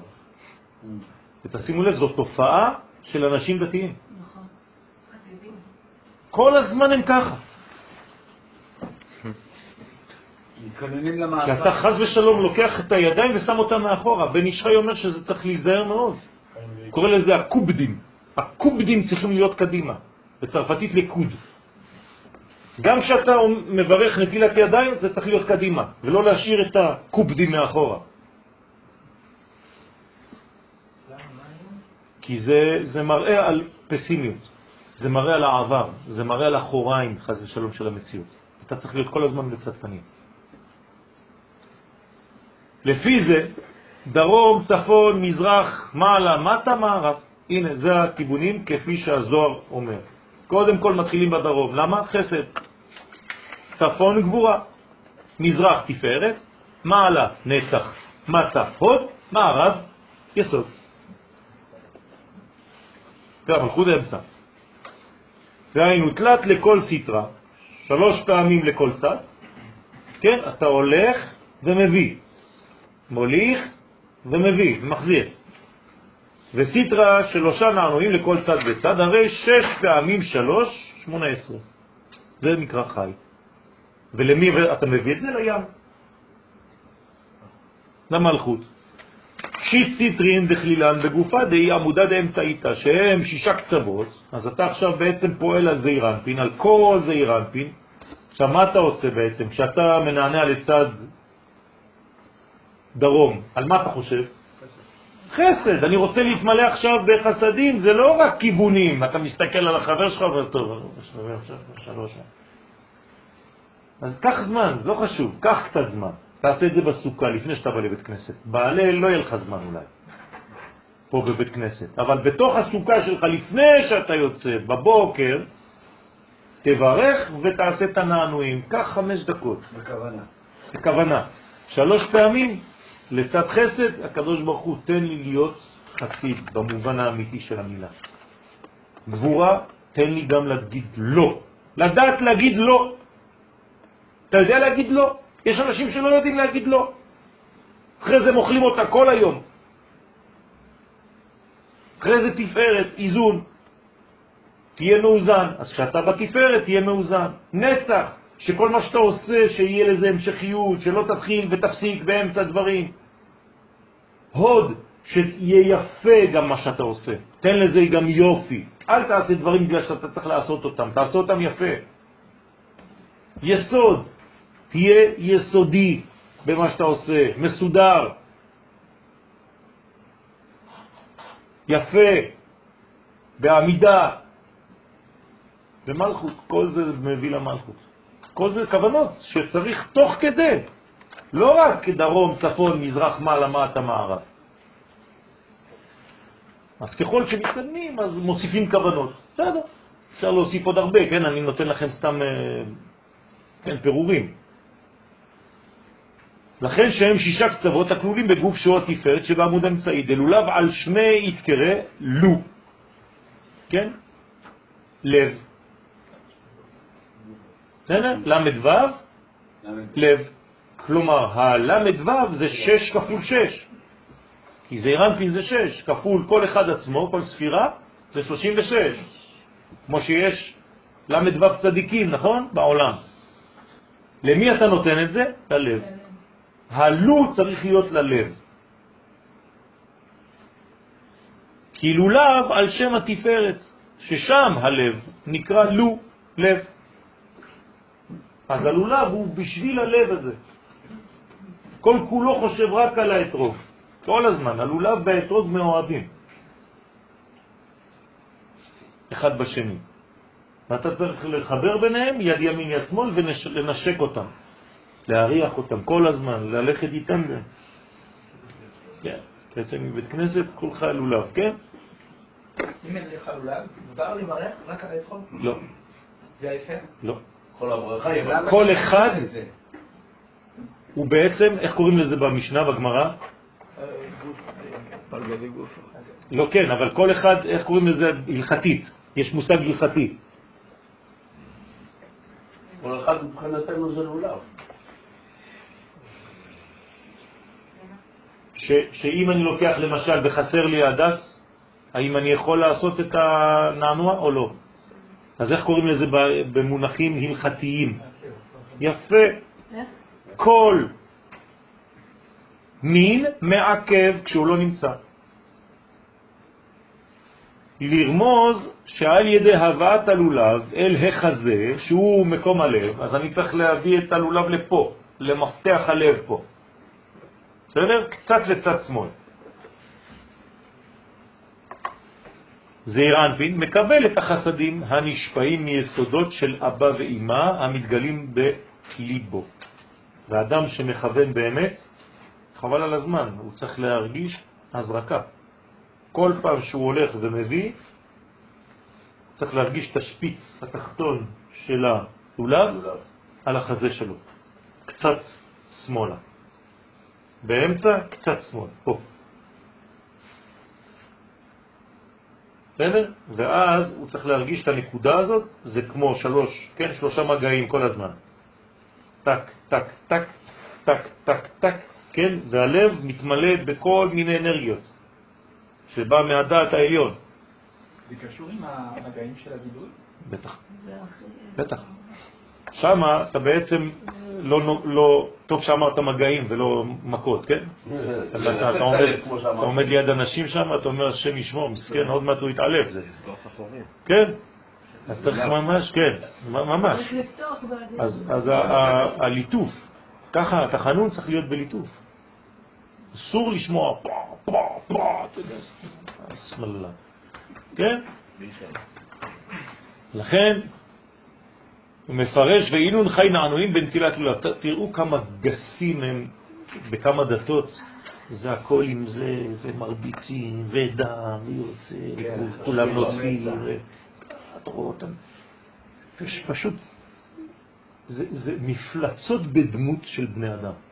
זה בכלל לא אנושות. זה, זה אנשים, השם ירחם, אין להם שום שמץ של, של, של בריאות אנושית. תולים לך כלבים ושורפים אותם עם, עם הבוילר, עם האמא. השם ירחם, זה אנשים היום שאין להם, זורקים לך אנשים מבניינים, תינוקות, אתה רואה היום בפייסבוק, השם ירחם, מה רואים? לכן זה מהדעת העליון לבב קצוות הזעיר אנפין ולמלכות. הוא מפרש ועינון חי נעינויים בנטילת לולב, ועינון נעינויים חי ד' זימנים, ואלו חי נענועים ונענעים ארבע פעמים. מתי ארבע פעמים? הרי עושים את זה שלוש כפול שש, שמונה עשרה, אבל שמונה עשרה כפול ארבע. מתי עושים את זה? בהלל. בהלל, נכון? ענה שם משה ענה. בברכה קודם כל. הברכה זה בבית. הברכה זה בבית. נכון? או בסוכה כאילו, הכי טוב. אבל יש אשכנזים מברכים בבית הכנסת, אז הראשון זה שם, אחרי זה השני, ענה שמשה ענה, ענה שמצליחה ענה. והודו. זהו. בסדר? אז עכשיו, ארבע פעמים, ארבע כפול שמונה עשרה, 72. 72. עין בית שם. חסד. בסדר? סלקין עין בית, שעולים עין בית כמניין חסד. אז בעצם יש לך פה מהלך שלם של 72, שזה כל סוד עין בית. כי תכלית הנענועים הוא להמשיך את החסדים מן הדת לבב קצוות לזעיר אנפין ולמלכות. הוא מפרש ועינון חי נענועים בנטילת לולב, והם חי נענועים של נטילת לולב ובברכה. חי חי, טרנד זימנין בהודו לשם תחילה בסוף. שתי פעמים נענועים, פסוק הודו לשם בתחילת מזמור, קי"ח שבתהילים, ובסופו, ועוד חי בענה שם הושיענה, פעמיים. אנחנו לא אומרים בהצליחנה, רק בהושיענה. אוקיי? וגם בהודו, כן, זה הו הו הו דו הו הו. בלשם לא עושים נענוע. בסדר? כשאומרים את שם הוויה לא אומרים נענועים. עניין מניין המנענועים הנזכר כאן ולאל עיין במה שכתבנו בביאורנו לאל כך א' וכו'. הבין את המאמר הבא, כן, הבין את מאמר הבא בעזרת השם, נקדים, לפני שנבין אותו, נקדים מה שמבואר בהמשך המאמר. כי המוחין של חוכמה ובינה, חסדים וגבורות, שבדעת דזעיר אנפין, כן, הדעת של זעיר אנפין, יש בו חוג חוג, נכון? חוכמה, בינה, חסד, גבורה. הם סוד דלת אותיות של שם הוויה. כלומר, חוכמה בבינה י' וה', וחסדים וגבורות ו' ה'. לכן נקראים לפעמים בשם חגתם. חסד, גבורה, תפארת, מלכות. זה אותו דבר. פעם אתה מדבר בצורה כזאת, צריך להיות גמיש. כי גם הם בחינות דלת אותיות של שם הוויה. אותו דבר, חסד, גבורה, תפארת, מלכות.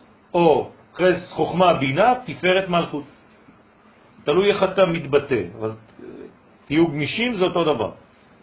וכל אחד מן המוחים נקראים חי על שם טיפת המוח. אם זה נקרא מוחין, הוא חייב להיות חי. אז יש בו 18 כוחות. כן, 18 כוחות, שהנמשכות, הנמשכת עד היסוד הנקרא חי עולמים. אז היסוד נקרא חי, כדי לתפקד הוא גם צריך להיות חי. אם היסוד לא חי, הוא לא יכול לתפקד. בסדר? לכן צריך גם כן את הלולב לבחור בצורה טובה, שהוא יהיה ירוק, אבל לא ירוק כמו העשב וגם לא צהוב יבש. אז הוא גם כן צריך להיות עדיין בלחות, יפה, ירוק, אבל ירוק רענן כזה, כן, שהוא גם כן הולך קצת לכיוון של הזהב, אבל לא יבש, כדי להתנם למלכות. כל זה בשביל המלכות. מה קשה, הכי הכי קשה לאתרוג? לאתרוג? כן. החיים של האתרוג לא קלים, מה הכי קשה לו? הוא לא, הוא לא, ב... לא. הדבר הכי פשוט, ממש הכי פשוט, בטבע שלו. בלי קבלה, בלי כלום. תשכחו. להימנע מהקוצים, יש לו הרבה קוצים מסביב. גמרא, גמרא.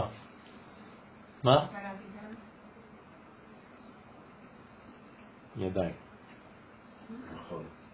מה ידיים? הידיים. כשאתה תופס אותו קשה לו. כתוב, אתרוג קשה לידיים. הגמרא אומרת את זה במפורש. אה, אותו דבר, הידיים קשות לו. למה? מה? לא. חשבתי שאמרת משהו אחר. חונק אותו, עוצר לו את התנועה? כי אמרנו שהוא לב, כאילו, אז יהיה בפועל. הוא כאילו רוצה לנשום, הוא רוצה להשפיע, ואז אתה תופס אותו. אנחנו לא רואים, אבל אנחנו מפרישים שומן כזה. לא שומן, חומצות. והחומצה כשהיא נוגעת באתרוג, זה הורס אותו. זה צורב את האתרוג. אז לא אמרתי לכם לעשות עם כפפות, אבל זה קשה לו. בסדר? רגע לעשות. צריך לבוא אליו באהבה, ואהבה. מאיפה זה התחיל?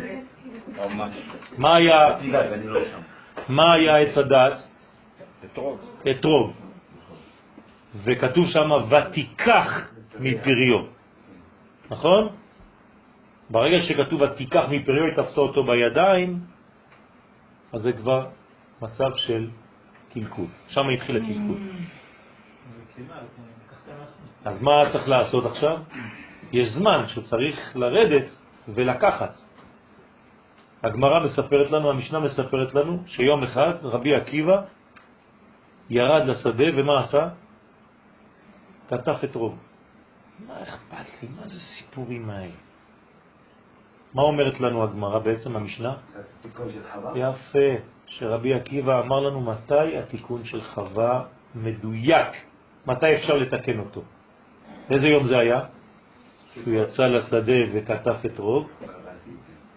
אה, אז תחפשו. זה אני לא אתן לכם, תחפשו. מתי רבי עקיבא יצא וכתף את רוב? יפה! זאת אומרת, מתי התיקון של חווה? בט"ו בשבט. שזה ארץ ישראל. יפה, זאת אומרת. שכשחוזרים לארץ ישראל זה התיקון הגדול ביותר של חווה. אז הגמרא מספרת לנו סיפורים אנודים. אנודים זאת אומרת שאין להם משמעות לכאורה. אבל זה לא נכון. כל מילה זה בול. היא רוצה לרמוז לנו דברים. רבי עקיבא זה בעל הסוד. הוא יודע מתי. לכן מה, יפה, מה מתמללים בט"ו בשבט? על אתרוג נאה בחג הסוכות. זאת התפילה של ט"ו בשבט. ואוכלים, משתדלים לאכול גם.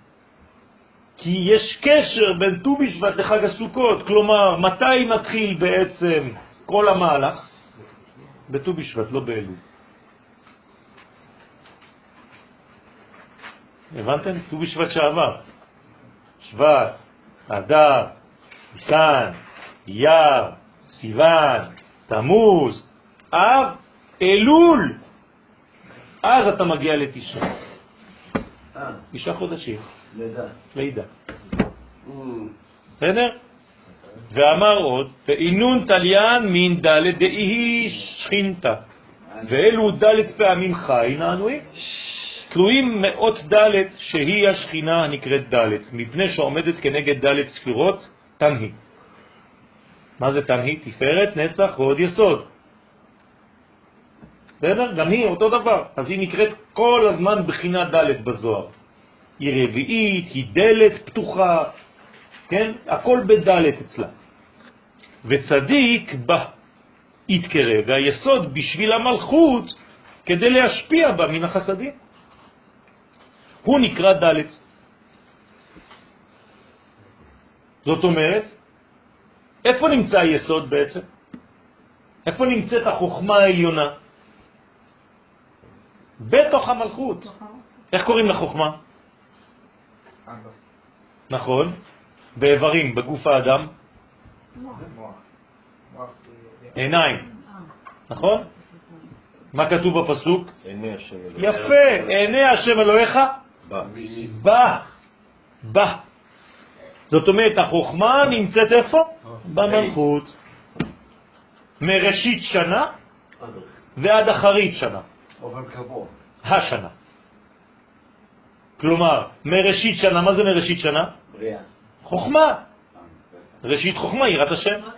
עד אחרית השנה, האחורה, האחרונה של הספירות. שנה בגמטריה ספירה, מלכות. תשימו לב, הפסוק שעכשיו אתם אומרים אותו, אתם מבינים אותו לפי קבלה. עיני השם אלוהיך בא מראשית השנה ועד אחרית שנה.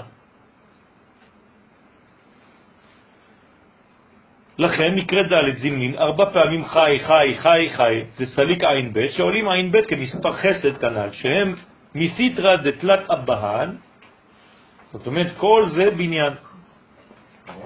תראו איך נפל לנו החיבור. הרי אנחנו מתחילים ראש חודש עכשיו, היום בלילה. אלול, ואנחנו מדברים על הגמר. נכון? כלומר, הזוהר עשה לנו חסד. אמר לנו, אתם לא מבינים, אם תתחילו לדבר על ראש השנה בלבד, ועל יום הכיפורים בלבד, ועל התשובה בלבד, לא הבנתם את התהליך. דברו על חג הסוכות. אתם רוצים עזרה? אני אעזור לכם. הנה, תיקון 21, בול. יכולנו להתחיל שבוע הבא את השיעורים, לא הייתם אומרים כלום. עכשיו זה ההמשך באמת של השיעור שהתחלנו? נו, מה, מה זה לא, פח? אני לא זוכר שזה. כן, כן, כן, כן. אז כן, בול. אני זוכר אפילו את הדף 19, שנתתי אותו, אמרתי, סיימנו את תיקון חווה, י"ט. רק לגבי הירקוק, כמו שאמרת, ההדס, כן, שהיא הדסה. הדסה, כן. שהיא בפורים, גם בפורים אתה צריך להיות בשמחה שלמה. כן. זה מסתדר ממש, כאילו, בתכלס, אם אני עכשיו נכנס לסוכות, ואני מחזיק את ה- את אה, ארבעת המילים, אני צריך לכוון גם לפורים. אתה צריך לכוון לשלמות. שלמות זה הכל. שלמות, כאילו, זה הכל. נכנס לי גם פורים בתוך אבל מה זה פורים? שמחה. למה? כן. איך יכול להיות לא שמחה בפורים? מותר לך אתם, מסתכלים על מסכות ורעשנים, שירים וריקודים. לא, אני מנסה... ממה באה השמחה בפורים? מה זה פורים? כן, פריה וריביה, פרו ורבו, זה פורים, זה זיווג. בוודאי, זה. הבניין, זה פרו ורבו, זה המצווה הראשונה שניתנה לאדם הראשון.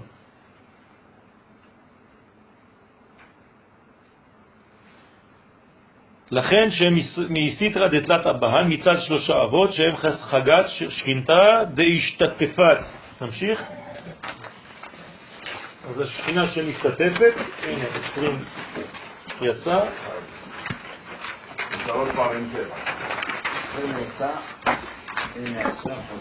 עכשיו אנחנו ב-21 כפול 21, תיקון כ"א, דף כ"א. כמה זה? 21 כפול 21? כפול. אמת, 441. הנה, דף אמת.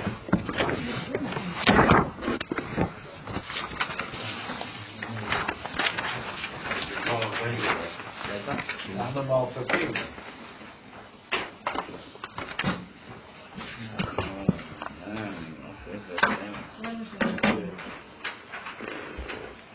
אז מה? משתתפת עם מהון. ככה נגמר הס- הסיפור בדף שעבר, נכון? שהשכינה משתתפת איתם. השכינה שמשתתפת עם החגת, כלומר השכינה משתתפת עם חסד גבורה תפארת, שהם סוד החכמים והבינות, חוכמה ובינה, חסדים וגבורות, שבדעת שנמשכים על ידי עין בית נענועים. כל זה אנחנו מביאים עלינו בחג הסוכות על ידי נענוע בלולב.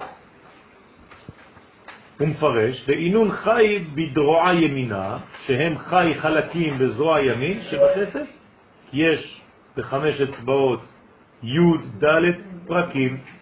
אז עכשיו אנחנו נכנסים למי שאוחז, ליד עצמה.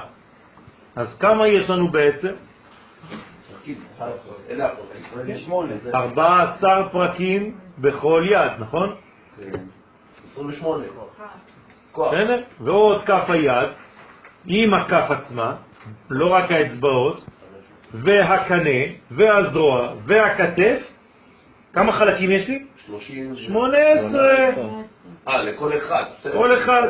כלומר, לא רק שעכשיו אני יש לי 18 נענועים. אלא אם אני לוקח, כן, כמו בריקוד smurf, כן, break dance, כן, עד הכתף, יש לי בעצם 18 כוחות. הכל זז. זאת אומרת שגם את, כאן אני מוצא בחזרה את ה-18. אז אני חוזר. כל חלק, נכון? יש לו את שלו. אז זה זה המצווה נזירה של כל שמונה יפה, יפה. זאת אומרת שצריך להבין שאני בעצם צריך לעשות עבודה שלמה עם כל החלק העליון. והרי גם התחתון שלי מסתובב. אז בוא נראה. נכון. חלקים בזרוע ימין שבחסד כי יש חמש אצבעות, י"ד פרקים, ועוד כף היד, והקנה, ככה למדתם גם אנטומיה. אנטומיה ושמות, איך קוראים לזה בעברית, נכון? אז חמש, יש חמש אצבעות, 14 פרקים, כף היד, קנה, זרוע וכתף. לכן יש לנו בעצם 18 חלקים. וחי בשמאלה, אותו דבר בצד שמאל, חלקים בזרוע השמאל שבגבורה, וחי בגופה. גם באמצע יש לנו 18, שהם השדרה, שוורבוע עדיין משתולל. מחרפן אותי. כן, זה מחרפן אותו. משנה שעברה שלמדנו את זה, אני לא מבין. אוקיי. אז יש לנו, הזוהר אומר לנו, צריך לבדוק איך סופרים את זה באמת. כמה יש בעצם חוליות? 7, 12, 5. כל שנה אתם באותו דיון. נכון, אני יודע, זה מה שהוא אומר. מחרפן אותי כל שנה. נכון.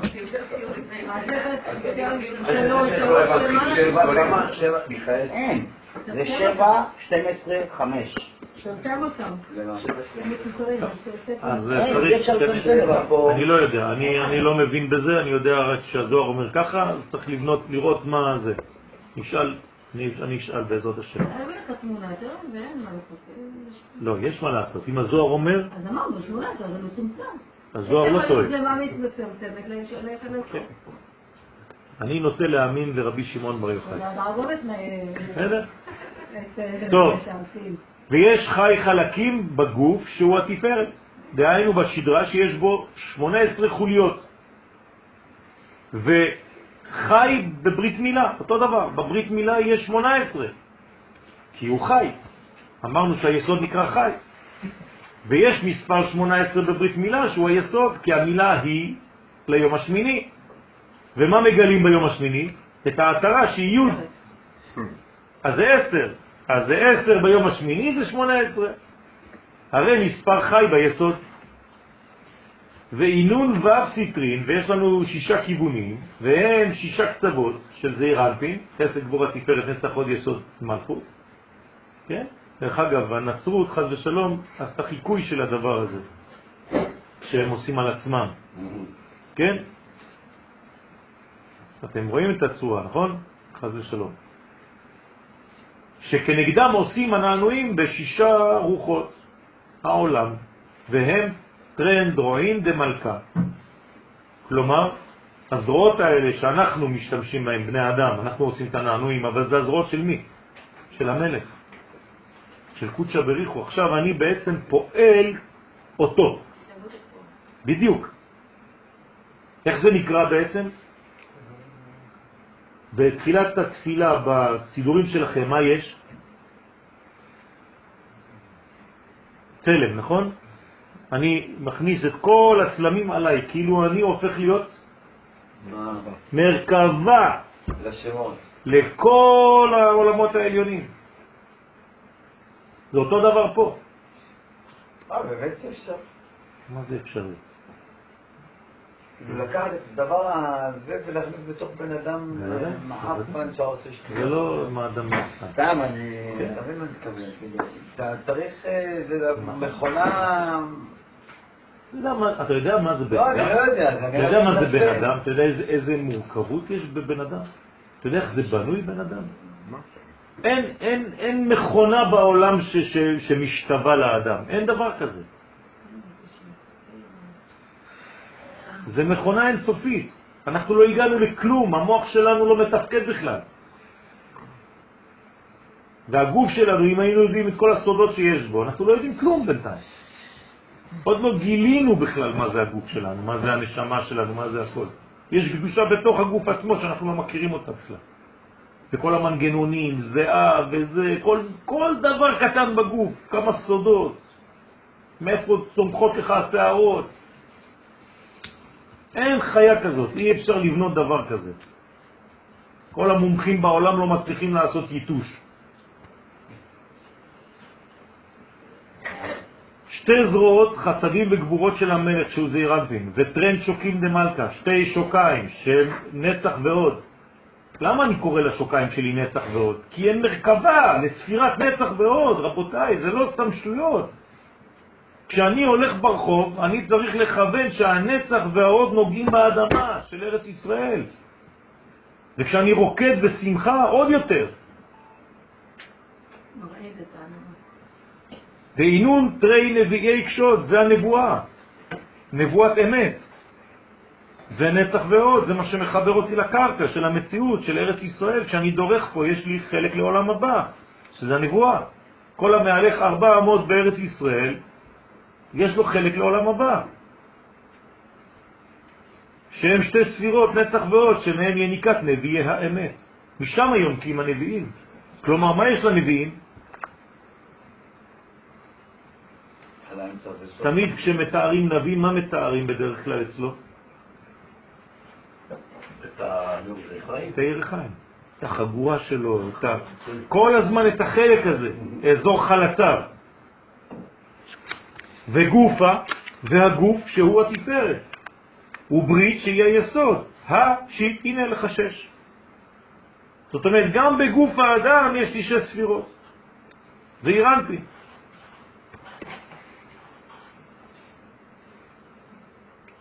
לכן מתיבות וכל דה מסיטרא דאילנה דחייה, ועד דיבור המתחיל והתקרא שדרה, נתפס יחד עם שינוי הגרסאות, זה לא, עכשיו אה, לא צריך לקרוא את זה, ואומר עוד, ואמר עוד, טעם של י"ח נענועים, שהם לקבל חי חוליין דשדרה מסתרה דגופה, כנגד 18 חוליות שבשדרה מצד הגוף, שהוא התפארת, שממנו יוצאים כל אבב קצוות. וכל דה מסתרה דאילנה דחיי. כל עניין של הננועים הוא מצד עץ החיים. כלומר, זה תיקון של מה? של חווה, זה עץ החיים. זה התיקון. למעשה כשאני אוחז את ארבעת המילים, אז אני צריך לכוון. נכון. ומתי באמת מתקנים את זה? בט"ו בשבט. ט"ו בשבט. בט"ו בשבט, כן. נכון? אתה אוכל כבר. אז דברים עושים תיקון חווה, זאת אומרת, יכול לעשות תיקון חווה בכל כן. הפרמטרים האלה, והאנשים את זה בחלה. האישה עושה את זה בחלה, בהדלקת הנר, בנידה, כן. החלה. לא, לא החלה. אתה- אבל זה לא חלה, זה חנה. לא חלה. בסדר? ח' חלה, למד. זה לא למד, זה נון. מה זה נון? נידה. וה' הדלקה. זה חנה, או חינה, שעושים בחתונה. הספרדים עושים חינה, למה הם עושים חינה? כדי לתקן את זה. או נחה. יש שלושת הדברים.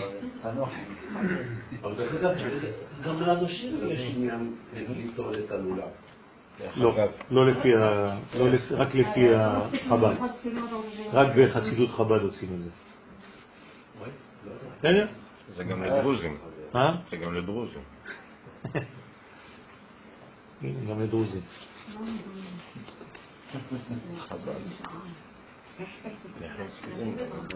מה? כן, נכון.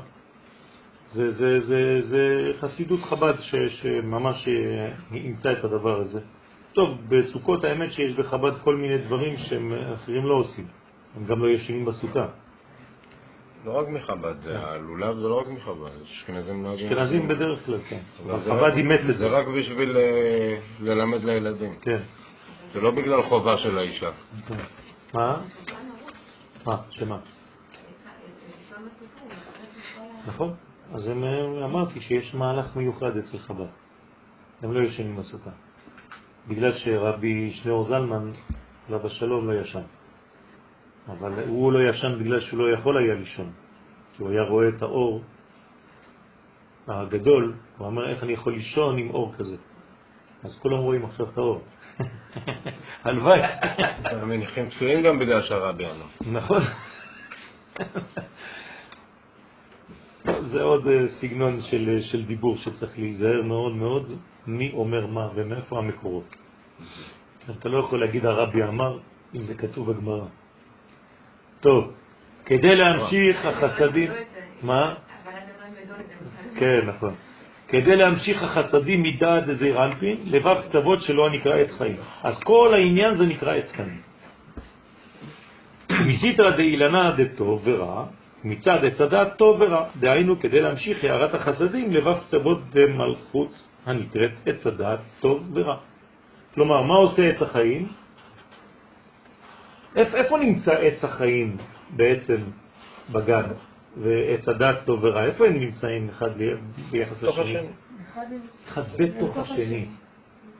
כתוב, אני לא ממציא כלום, פסוק. החיים פנים והדעת חוץ? עץ החיים בפנים, ועץ הדעת טוב ורע עוטף אותו. כן? ממש. כמו קליפה לפרי. כלומר, איפה נמצא העולם הבא? בתוך העולם הזה. זה לא שמה מבחינת זמן, זה פה, זה כאן ועכשיו, רק אתה לא רואה את זה, זה עטוב. צריך לגלות את זה. בסדר? אתה רוצה לקרוא את הפסוק? כן. אז תמצא אותו. תקרא לנו אותו. זה אתה כבר הלכת, יותר מדי רחוק. תמיד להסיר את הקליפות כדי... שתי עצים? כן. רבי אני לא רוצה לסרב את השיעור, אבל... אומר בטבע שיש שתי עצים שאחד עוטף את השני, אז מי שעוטף אותו זה הפנימי מס.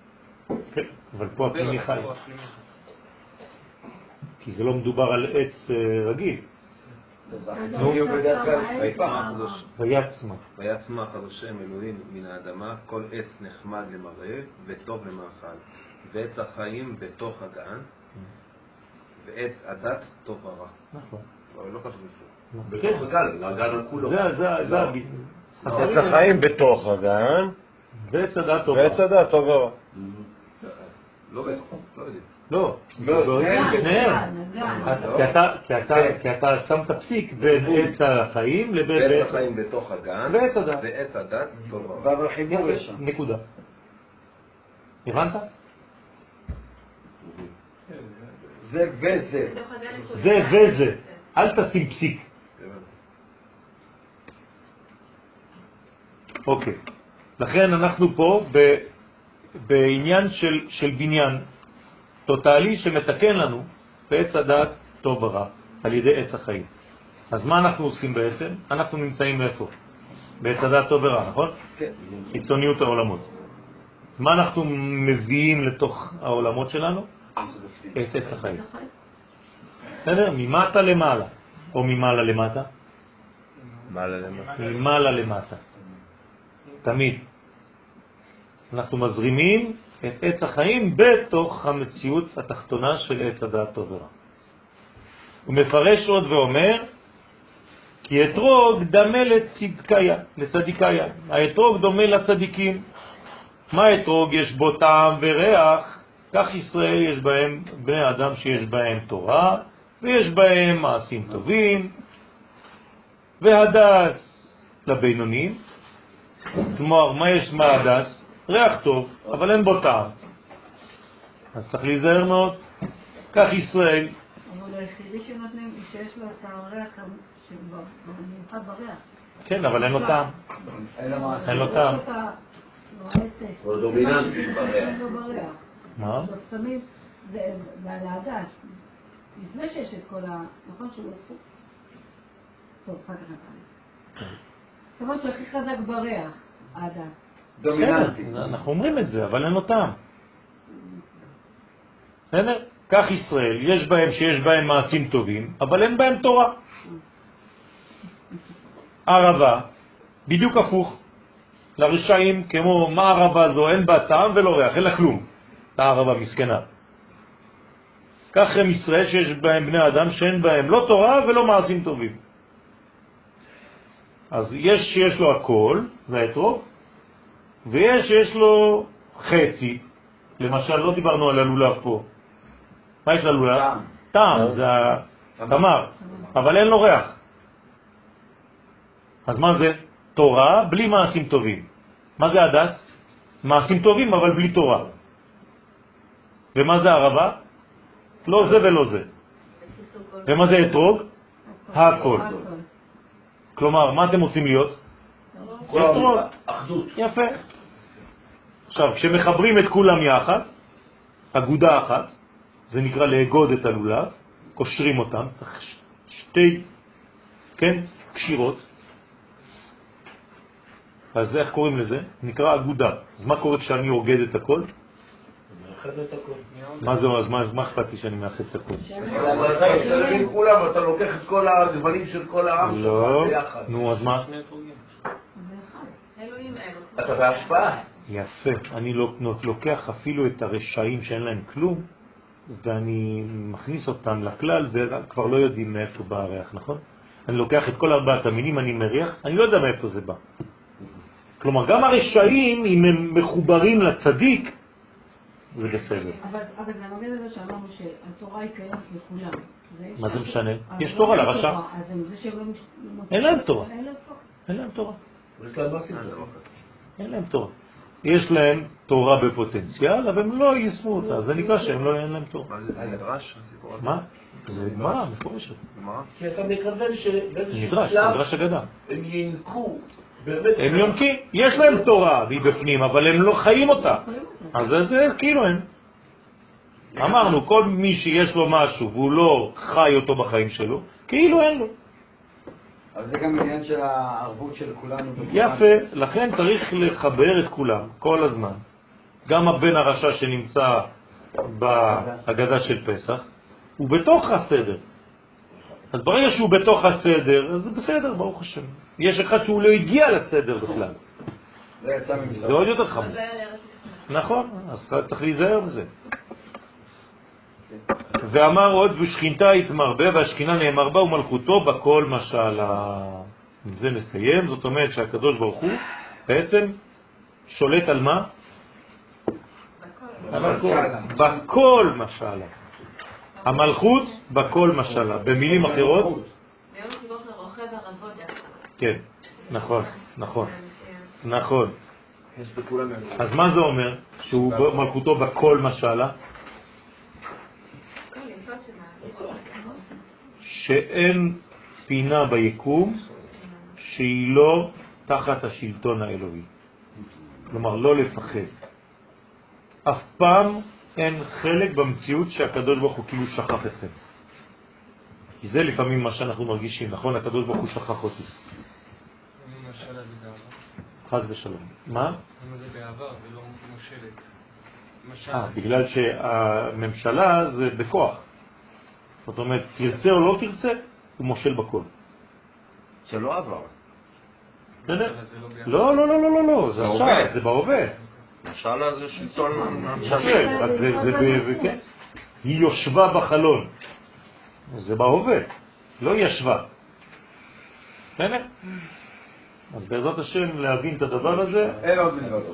אין עוד מלבדו, חודש מבורך, בעזרת השם, שהחודש הזה יהיה ראש ותחילה לבניין אמיתי של מלכות ושל גילוי משיח בעזרת השם, בפועל ממש, וסוף וקץ לכל הבחינות של הגלות, גם של הצער, גם של הצרות, גם של המחלות, גם של הכאבים, גם של המועקות, כל מה שיש לנו חז ושלום שהוא לא בכיוון של הקדושה, של השמחה, של השלמות, להישאר בצד, ועכשיו נתחיל בעזרת השם מדרגה חדשה. אמן כן יהיה רצון. יצחק בן רבקה. לא. דיבר איתי, דיברתי איתו. יש לך שיעור למטה? אין, עוד לא הוצאתי אותו, עוד לא התחלתי. רבי יואל, אני יודע למה הם שמים את הידיים אף יש להם תורה בלימאסי. אתה יודע. נכון, זה... זה- זה- הרב, אה. שנאמר, אדוני חפץ למעשית כל עובדים תורה בידי. מצאנו את השמונה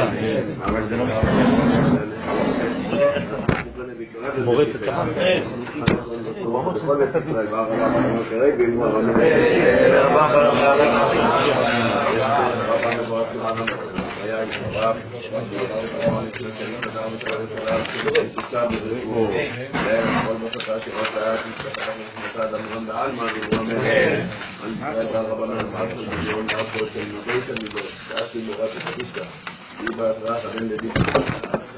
אילנה,